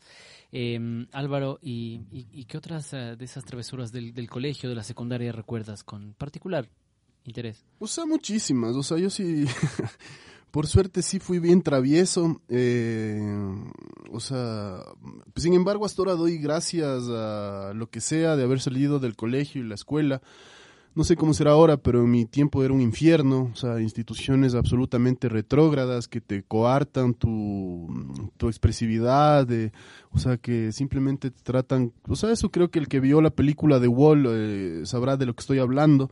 Eh, Sí, te quitan tu individualidad. eh, Normalización, La ¿no? normalización, frases famosas como quien te dijo que pienses, entre otras cosas. Y además, eh, independientemente de lo que yo pueda opinar, eh, es cuestión de ver un poco de información y estadísticas. Nuestra educación está entre las peores de la región. Yo siempre pongo de ejemplos a nuestra, imagínense, y esto yo sé que le habrá pasado, no sé cómo será ahora, pero de mi generación le habrá pasado al 90% de las personas. A nosotros nos decían estudiar 12 años de inglés y no aprendes inglés. O Sí. sea, yo no sé qué diablos nos Siempre vuelves enseñaban a tu vino. y estás ahí conjugando verbos como Gil, eh, cuando en cualquier parte del mundo en un año aprendes otro idioma y en dos años ya hasta puedes sacar una licenciatura. Nosotros estudiamos 12 años, o sea, no es, no es chiste. Eh, y eso creo que dice mucho. Y lo mismo nos pasa con la escritura, con las matemáticas. O sea, tú coges gente que, que sepa escribir bien, o sea, con signos de puntuación. Es, es bastante excepcional. Y eso obviamente lamentablemente habla de, de, de la institución educativa en la que nos criaron, ¿no? Entonces, insisto, o sea, sí me jacto eh, de todas las travesuras que hicimos porque justamente la institución educativa está para eso, para hacer travesuras, porque no sirve para mayor cosa. ¿no? Ya no pregunto más por qué la vida. Es inútil. Ya lo intentaron varios. Me basta con saber que comencé al principio, que vengo desde siempre, que soy pariente de la primera estrella, una intención de Dios, una infinita cadena de caricias. Por eso simplemente vivo. Y es mi vida sencilla. He reído, he llorado, pero digan quién no. A veces hice trampas, a veces hice daño, otras me brindo entero, pero digan quién no. ¿Qué más, qué más, qué más? Les podría contar. ¿Qué más, qué más, qué más?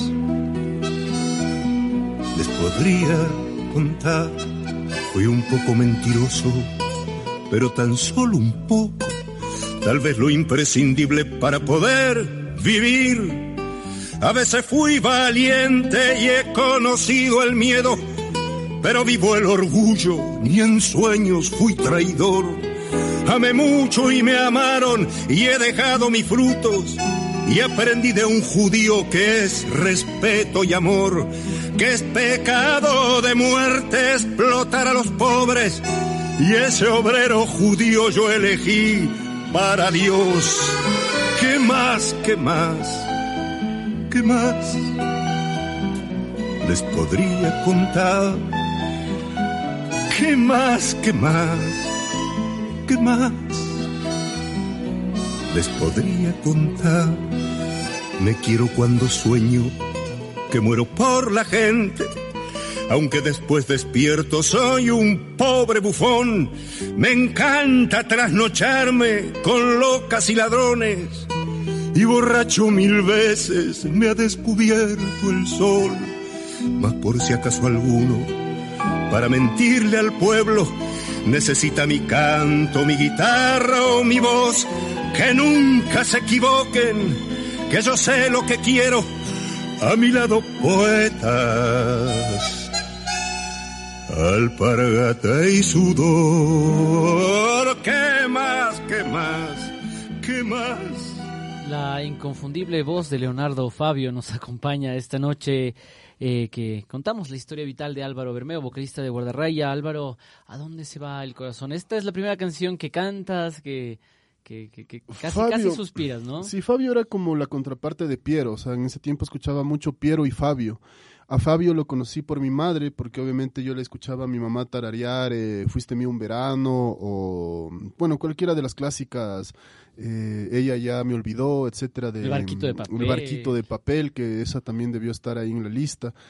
Y, y sí, siempre me gustó su música, me, me- me retrae a Quevedo, a la finca de mi tío Ramiro, que falleció este año, eh, y él tenía algunos discos eh, y yo siempre me metía a rebuscar sus discos y ahí me encontré, él tenía un disco que se llamaba mm, Cómo me duele la piel, que es una canción de Fabio lindísima, que está en la, pro- en la portada él con una boina y un chaleco, un chaleco jeans, si es que no estoy mal, y ahí eh, me encontré con un montón de canciones hermosas de Leonardo Fabio, eh, un gran cantautor, cineasta eh, argentino, y sí, sí, lo, lo, lo atesoro como, como alguien muy, muy valioso e importante en mi, en mi banda sonora, por así decirlo, de mi vida. Y esta, esta perspectiva que tiene Leonardo Fabio también de como esta vocación por el arte, ¿no?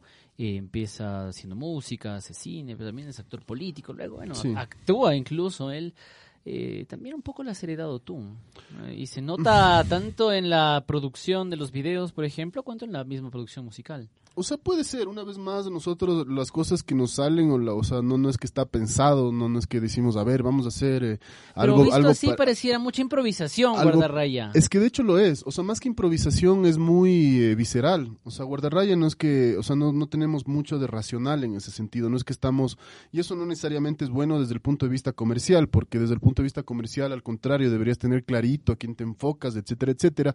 A nosotros nos interesa disfrutar de la música y eso creo que ha sido una de las cosas que nos mantiene eh, vigentes, eh, el hecho de que disfrutamos todavía de ir a un ensayo y tocar, eh, ya iban saliendo cosas, o sea, por eso en algún punto siempre destacamos que Guardarraya es un, de alguna manera un proyecto visceral, o sea, no es un proyecto racional que estamos buscando. Alguna vez, por ejemplo, después de una entrevista, incluso a mí me molestó, eh, el periodista escribió eh, Guardarraya en la búsqueda de la nueva música ecuatoriana, o sea, nosotros no estamos en ninguna búsqueda, ni nos sentimos los representantes de la nueva música ecuatoriana, ni nada por el estilo, simplemente hacemos música libremente eh, y obviamente por lo que te estoy contando, por el bagaje que tenemos de, de ser quiteños, latinoamericanos, etcétera, etcétera, es que nos sale eso, sino que también generalmente, no todos, aquí lo que hay mucha gente que su proyecto musical es tocar igualito a Soda Stereo, tocar igualito a Radiohead, pero eso es proyecto de otra gente, no el mío.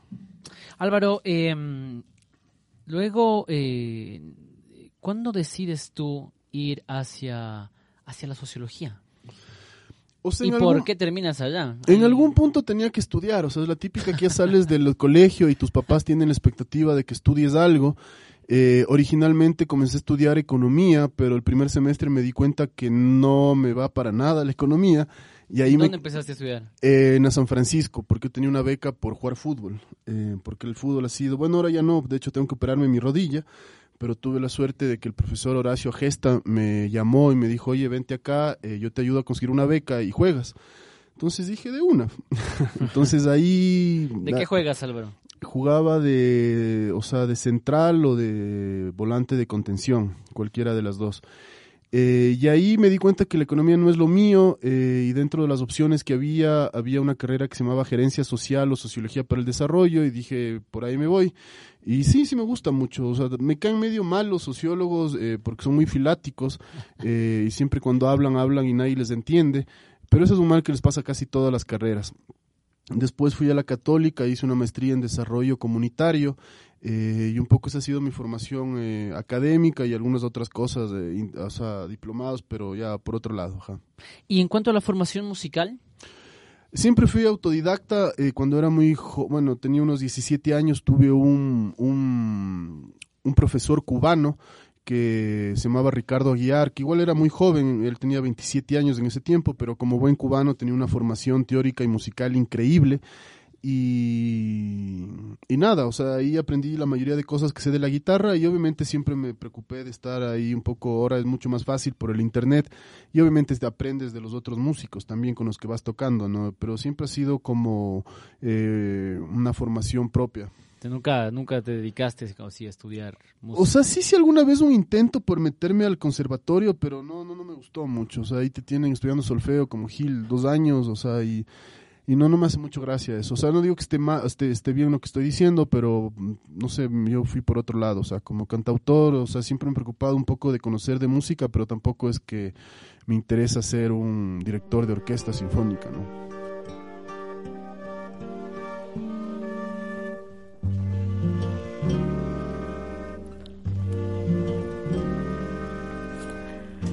Meu se cansa de ter esperança de um dia ser tudo que quer. Meu coração de criança não é só a lembrança de um vulto feliz de mulher que passou por meu sonho sem dizer adeus e fez dos olhos meus um chorar mais sem fim. Meu coração vagabundo quer guardar o mundo em mim. Meu coração vagabundo quer guardar o mundo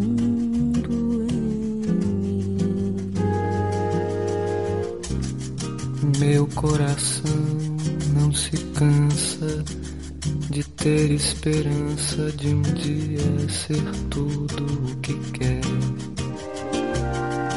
Meu coração de criança não é só a lembrança de um vulto feliz de mulher que passou por meu sonho sem dizer adeus e fez dos olhos meus um chorar mais sem fim.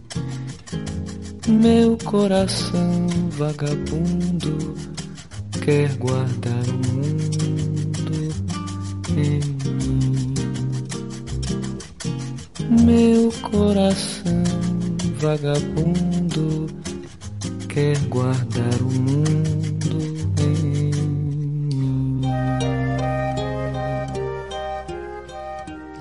Inmortal Caetano Veloso nos acompaña esta noche eh, y nos canta Corazón, mi corazón vagabundo.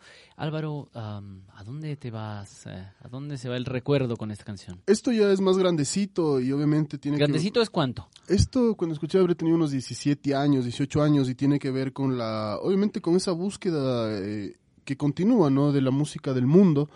Eh, y claro, un cantor tan increíble y esencial como Caetano Veloso, además cantando en ese idioma tan, tan musical como es el, el- portugués, eh, son un mundo aparte, o sea, la, la bossa nova, la samba, la música brasileña es un mundo en sí mismo.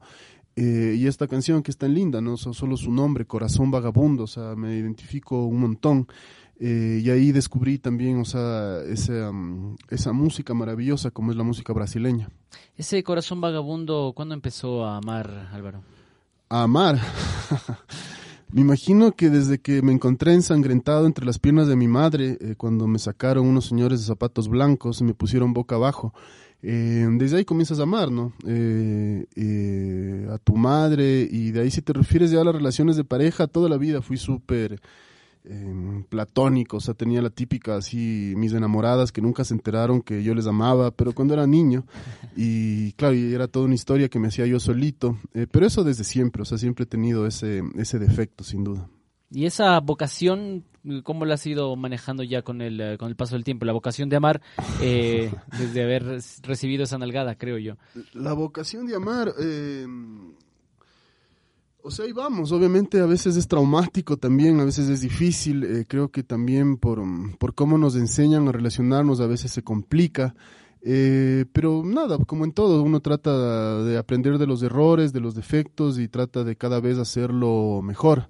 Pero no deja de ser, como yo tenía justamente un, un amigo mucho mayor a mí que ya murió, eh, Octavio Barrios, que creo que se llamaba el apellido, y él me decía, eh, moleque, es materia muy difícil, eso del amor. Y sí, es una materia ahí complicada, pero al mismo tiempo es una, una energía y una fuerza esencial para, para la vida misma, ¿no? En El lado oscuro del corazón, la película de Subiela, dicen el amor es una trampa para perpetuar la especie. Y también puede ser que sea una trampa de, para justamente que sigamos aquí reproduciéndonos. ¿Y ha sido una trampa para generar música? Claro que sí, claro que sí. O sea, ¿Qué canciones en particular eh, han surgido desde ese... o sea algunas, Samba. Surreal, por ejemplo, 1537. O sea, en general yo cacho que la, la música de Guardarraya es música romántica y existencial. O sea, tiene que ver con los temas del amor y el desamor.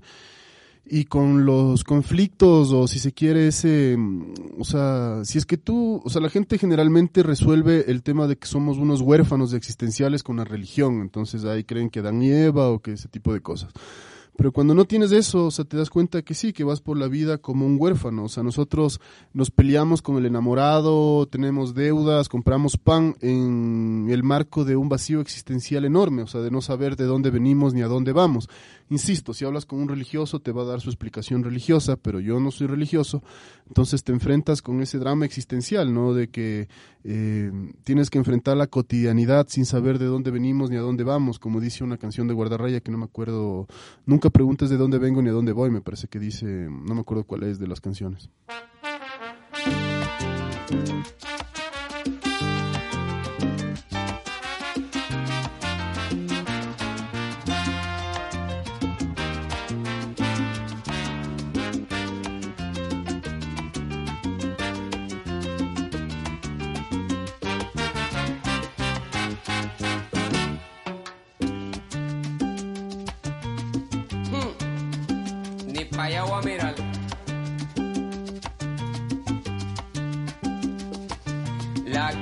Es una selva de cemento y de fieras salvajes como no.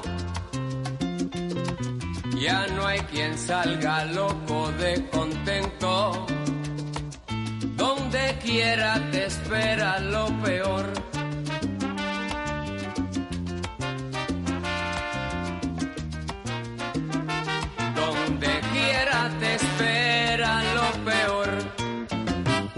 Alimaña con mucha maña llega al mostrador. Saca su cuchillo sin preocupación. Dice que le entreguen la registradora. Saca los billetes, saca un pistolón. ¡Pum! Sale como el viento en su disparada y aunque ya lo vieron, nadie ha visto nada. Juanito Alimaña va la fechoría, se toma su caña, fabrica su orgía. La gente le temen porque esté cuidado pa' meterle mano. Hay que ser un bravo si lo meten preso, sale al otro día, porque un primo suyo está en la policía. Juanito Alimaña, si tiene maña, es malicia viva y siempre se alinea con el que está arriba. Y aunque a medio mundo le robó su plata, todos lo comentan nadie lo delata. Y aunque a todo el mundo le robo la plata, todos lo comentan, nadie lo delata.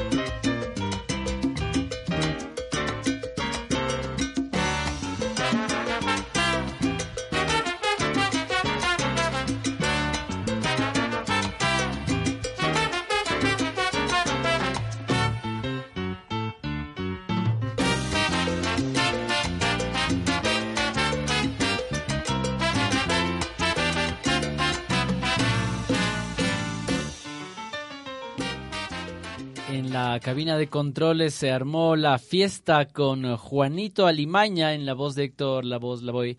Eh, y esta, y esta, este, está Juanito Alimaña que le pone tanto sabor a esta noche que mantenemos una charla junto a Álvaro Bermeo, vocalista de Guardarraya. ¿A dónde se va eh, el cuerpo con este sabor? Me remite al Playland Park. Yo me acuerdo, justamente con esta canción me pasó eso, que ya la había escuchado, pero en esos tiempos no había redes, entonces yo me, me cogía angustia de saber esto qué es, cómo se llama, para ver cómo la podía buscar. Y me acuerdo que una vez que sonó en los altoparlantes del Playland Park, y claro, eh, mi acercamiento a la salsa también, para mí la salsa también es un género, eh, un pilar de, de- de los géneros que a mí me gustan. Obviamente en todo género también hay cosas que no me gustan, o sea, también hay salsa que me parece feísima.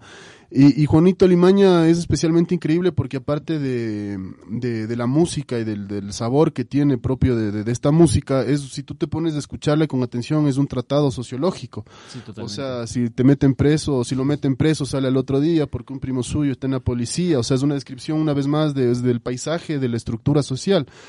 Y en eso es elegantazo, ¿no? O sea, cómo, cómo le describe a este personaje malandro que, mm, o sea, que también habita en nuestra sociedad, ¿no?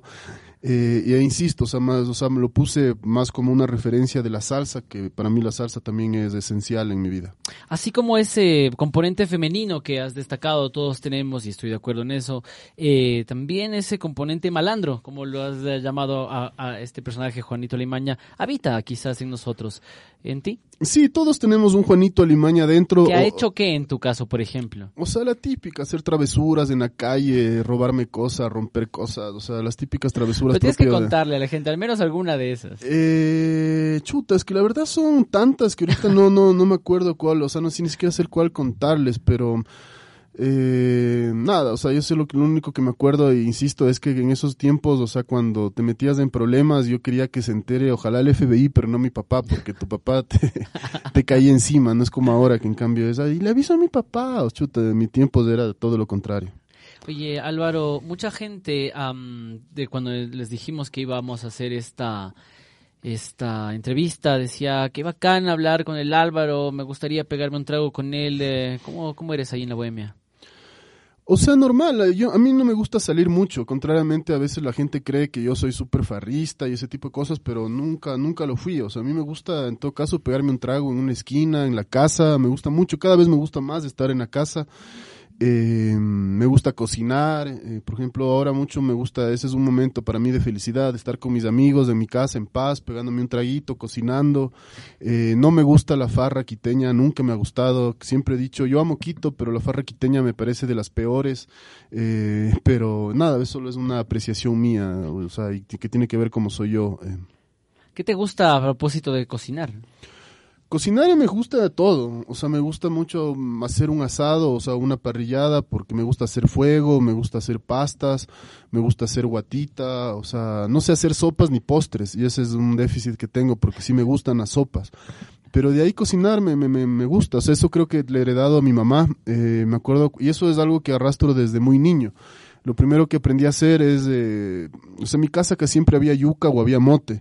Entonces cogía y hacía como un, o sea, cogía el mote, hacía algún sofrito y le ponía huevo. Y de ahí, con, claro, haciendo travesuras le ponía todo lo que había en la, en la refrigeradora. Y también era chistoso porque, curiosamente, desde niño siempre he tenido insomnios. A veces me quedaba despierto.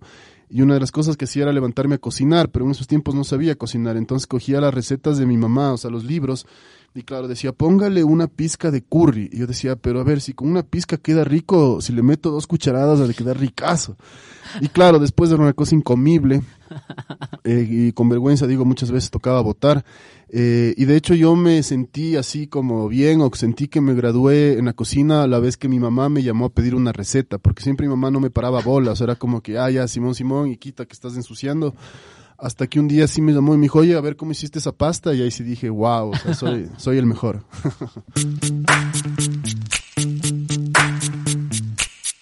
Yo, VIP. Let's kick it. Ice, ice, baby. Ice, ice, baby. Alright, stop. Collaborate and listen. Ice is back with a brand new invention. Something grabs a hold of me tightly. Flow like a harpoon daily and nightly. Will it ever stop? Yo, I don't know. Turn off the lights, huh, and I'll glow. To the extreme, I rock a mic like a vandal. Light up a stage and wax a chump like a candle. Dance, rush the speaker that booms. I'm killing your brain like a poisonous mushroom. Deadly. When I play a dope melody, anything less than the best is a felony. Love it or leave it, you better gain weight. You better hit the bullseye, the kid don't play. And if there was a problem, yo, I'll solve it. Check out the hook while my DJ revolves it. Ice, ice,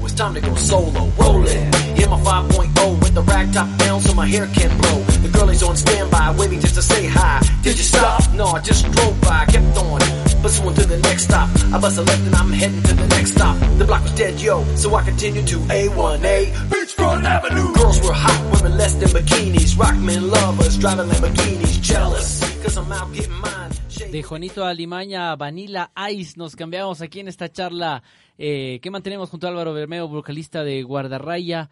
Eh, Vanilla Ice, ¿a dónde, ¿a dónde se va el cuerpo? Esta dijiste, esta es la canción. Sí, sí, porque ya me caía mal, o sea, toda música súper profunda, súper así. Vanilla, o sea, y claro, o sea, uno cuando era niño igual escuchabas cosas de Montaner, de o sea, cosas que seguramente ahorita ya no te gustan, pero es parte del desarrollo musical de uno. Y cuando yo habré tenido unos 11 o 11, 13 años, salió esta canción. A mí siempre me gustó mucho el rap eh, desde sus inicios y esta canción me sacó la madre. O sea, yo no sabía de la existencia de... O sea, sabía que existía Queen, pero yo no sabía que esta canción era de Queen ni me importaba tampoco. Y claro, esto me encantaba. eh, yo era niño y me quería hacer el peinado de Vanilla Ice, pero no podía porque era medio churón. eh, y me sabía toda la coreografía y el baile. Ay, hacías el pasito. y Claro, de hecho me acuerdo, tenía un grupo de amigos con los que practicábamos la coreografía para ir a participar en Chispitas, porque había un concurso de rap en Chispitas con Rashid Anus, pero nunca lo, nunca fuimos. Eh, y de hecho me fui a verle aquí cuando vino al estadio, que me acuerdo fue un caos y un relajo de concierto, porque casi no se presenta, eh, se presentó Franco de Vita antes, y sí, o sea, obviamente... variopinto ese concierto, ¿no? ¿Perdón? Muy variopinto el concierto de Franco de Vita. Franco de Vita y. Vanilla Ice, claro. Cosas que pasan por acá. Eh, y eso, o sea, ahora me da chiste, claro, regresar a ver. Y de hecho tengo por ahí los discos o algunos videos en VHS. Creo que tengo en VHS todo el concierto aquí en el Ecuador. Eh, y claro, ya no soy fan y hoy me da chiste, pero en su momento, fucha, era una canción esencial para mí, me encantaba, o sea, era como mi canción, o sea, si iba a una fiesta y ponían esa canción, era como, wow, o sea, perdón, voy a bailar, es mi canción. Háganse a un lado. Háganse a un lado. Álvaro, eh, a propósito de esto del tema de las coreografías, ¿no? Que uno, uno al final termina viéndose en el espejo cuando hace una de este tipo de cosas. Ah, con el paso de los años, ¿qué encuentra ahora Álvaro cuando se ve al espejo? Que estoy más viejo, más gordo. Tengo que operarme la rodilla en unos 10 días porque está roto un meñisco. Eh, o sea, eso, la típica, o sea, como uno va envejeciendo. eh, obviamente sí soy orgulloso de haberme mantenido en, en lo que creo y que en función de eso ahora tengo algún reconocimiento, eso me llena de orgullo. Eh, además nosotros, como tú sabes, no somos eh, artistas que, que nos hacemos famosos porque salimos en los medios masivos, de hecho casi nunca hemos salido en los medios masivos, o porque estamos ahí cocinando en los programas de la mañana de la televisión, sino que ha sido la música lo que se ha ido regando como veneno y a través de la música es lo que nos identifican. Y eso, insisto, para mí es motivo de, de- de- de mucho orgullo. Y, y nada, ojalá, como te decía hace un rato, tenga la suerte de seguir haciendo música, que ese es mi, mi objetivo vital. Y bueno, seguramente sientes orgullo al ver, eh, al ver ese Álvaro en el que te has convertido ahora, después de, además de, de bregar con la música 20 años, pero ¿te arrepientes de algo en este tiempo? O sea, hay cosas que me hubiese gustado quitar, pero si es que la, los quitara, eh, no, no supiera que son cosas que no me gustan. Por ejemplo, salir muy borracho en un concierto.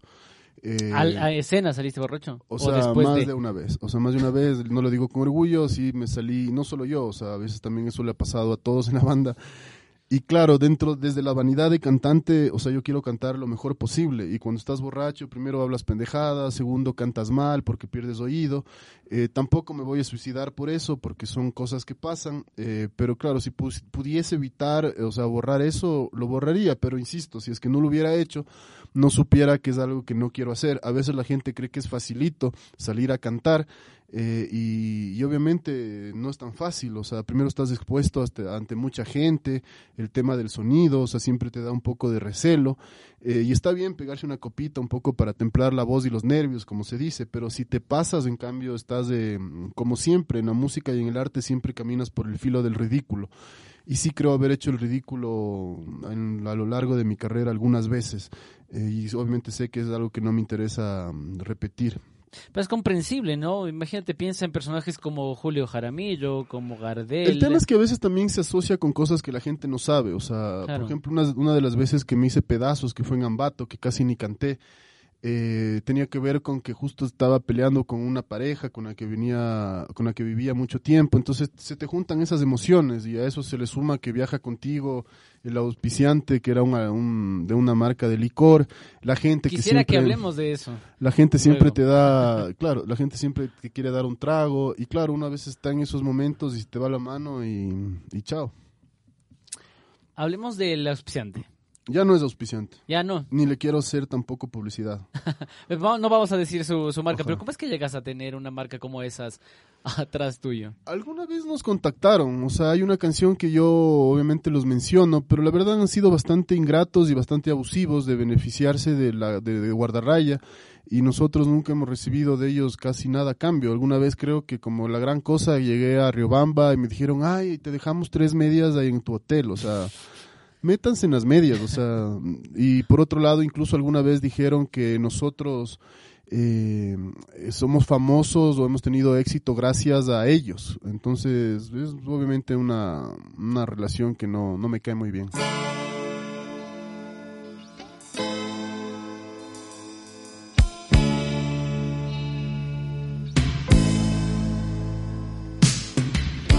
Estoy llorando en mi habitación. Se nubla a mi alrededor. Ella se fue con un niño pijo. Tiene un Ford Fiesta blanco y un jersey amarillo. Por el parque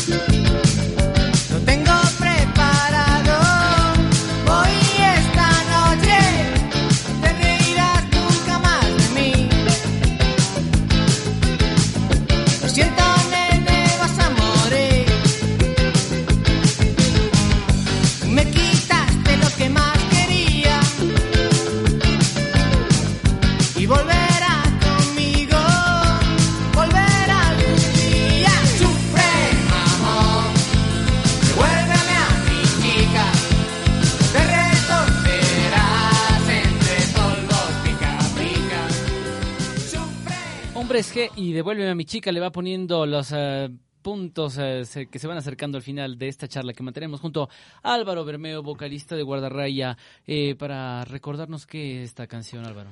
Igual, o sea, fue parte esencial de...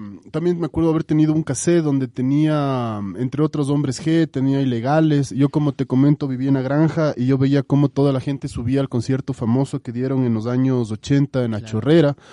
Eh, y claro, era parte de la, del descubrir nueva música, de además de identificarte como música, porque eso obviamente no era música que escuchaban ni mis papás ni nada. Además, en esos tiempos me acuerdo, mm, o sea, tengo en la mente un, un noticiero donde estaba el famoso periodista de los Monteros, eh, diciendo, o sea, poniendo la canción de Sufre Mamón, como que bestia, ya es del apocalipsis, y dice Marica, qué bestia, o sea, ya es del acabose de la humanidad.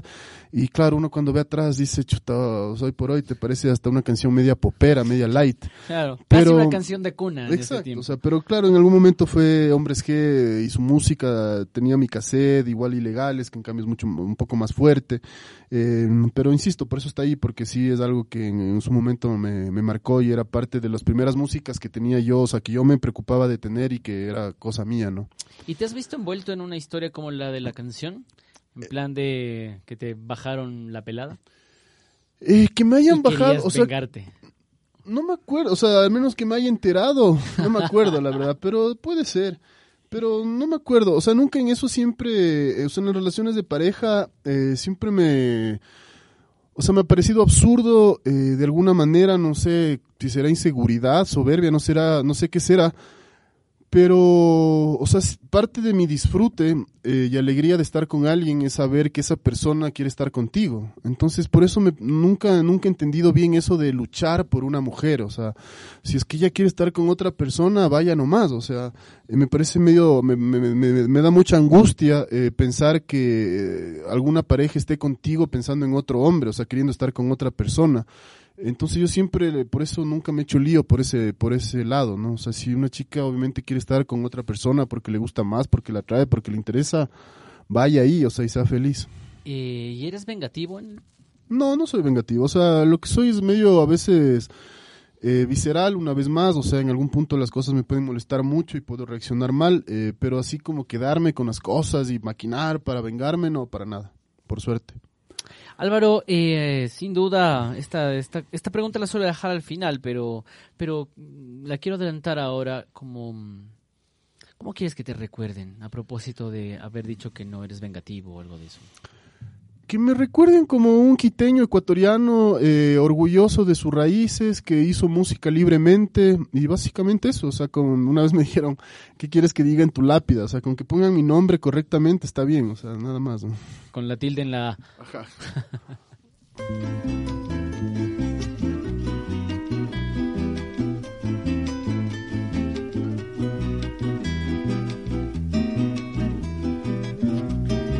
La vaca mariposa tuvo un terné, un becerrito lindo como un bebé. Dámelo, papaito, dicen los niños cuando lo ven nacer. Y ella lo esconde por los mogotes que no se la vaca mariposa tuvo un terné. La sabana le ofrece reverdecer.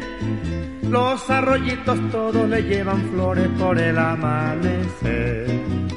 Y ella lo esconde por los mogotes que no se la vaca mariposa tuvo un terné. Y los pericos van y el gavilán también con frutas criollas.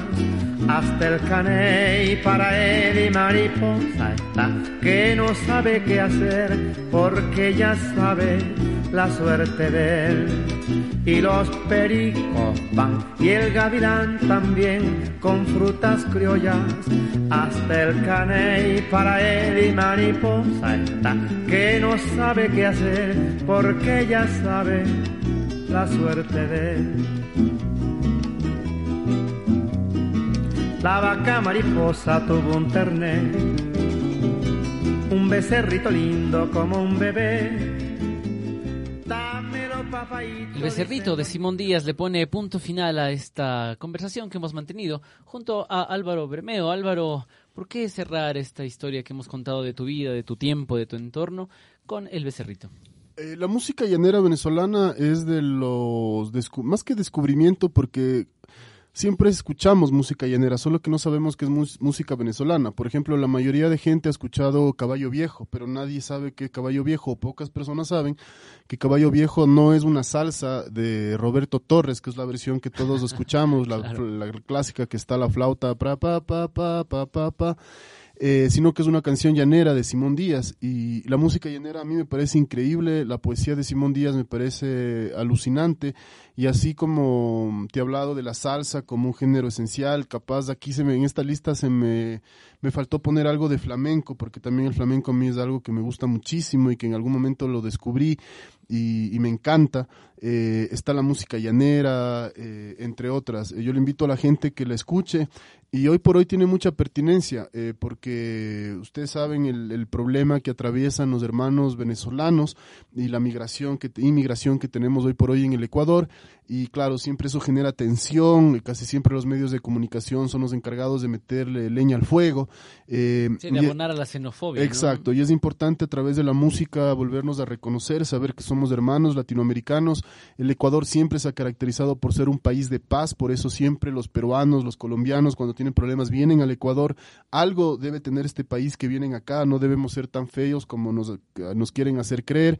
Y ahora es el momento, obviamente, de, de recibir a los hermanos venezolanos. Obviamente, cualquier delito que se cometa tendrá que ser sancionado, pero eso no tiene que ver con nacionalidad. O sea, si hay un asesinato, no importa si es kazajo, gringo, ecuatoriano, venezolano. O sea, ahí lo que está mal es un delito, pero lamentablemente ahí los medios de comunicación una vez más hacen un flaco favor y destacan justamente la nacionalidad, lo que fomenta la xenofobia.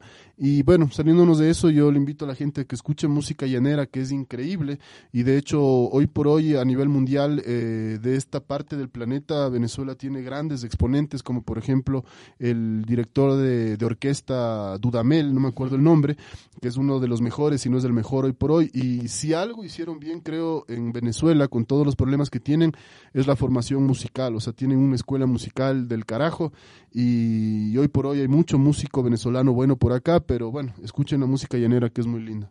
Álvaro, em, pensar en la idea de un becerro siempre remite a la idea esta judío-cristiana del- de la idolatría, de los ídolos. ¿Tú tienes alguna? ¿Ídolo?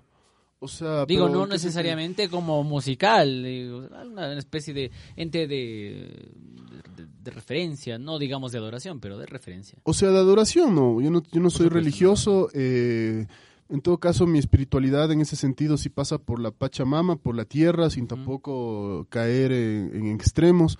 Eh, soy anti iglesias, o sea, creo que la institución de la iglesia es bastante, o sea, no creo, o sea, yo de lo poco que he leído, no conozco una institución con el prontuariado que tiene la iglesia a lo largo de la historia, o sea, todos los genocidios, narcotra, o sea, cualquier delito que se te ocurra, la iglesia ha estado involucrada, homicidios, genocidios, lavado de dinero, violaciones, pedofilia, extorsión, todo lo que se te ocurra. Entonces, en ese sentido, sí, no es una institución a la, cual me simpatiza para nada. Eh, me parece que es justamente uno de los orígenes de la estructura machista, el hecho de, de, de que te presenten a un Dios hombre y el Hijo de Dios también es hombre y el Papa es hombre y la mujer siempre está en un segundo plano. Entonces, me parece, como insisto, que es uno de los precursores de la estructura machista en la que vivimos, entre otras cosas. Eh, así como adoración, yo no tengo nada, o sea, adoro mi país, adoro mis montañas, adoro la, a veces también mis esquinas, eh, ídolos, o sea, sí a nivel de, de gente que admiro, muchas como los que hemos mencionado, pero hasta ahí nomás. Perfecto, Álvaro. Muchísimas gracias por Te haber agradezco. aceptado esta invitación. Cuéntanos cómo te sentiste. Muy bien, Santiago, muchas gracias, gracias por la invitación y bueno, estamos a las órdenes, cualquier cosa. Perfecto, muchísimas gracias. También a ustedes, amigas y amigos, por haber eh, compartido este espacio biográfico musical. Nos escuchamos la próxima semana con un nuevo personaje en el que indagaremos su memoria, sus recuerdos, su corazón. Nos escuchamos prontito en la calle y nos vemos a la vuelta de la esquina donde, a la luz de la noche, todos tenemos una historia que contar. De frente y de perfil, tu historia a través de la música. De frente y de perfil con Santiago Aguilar Morán.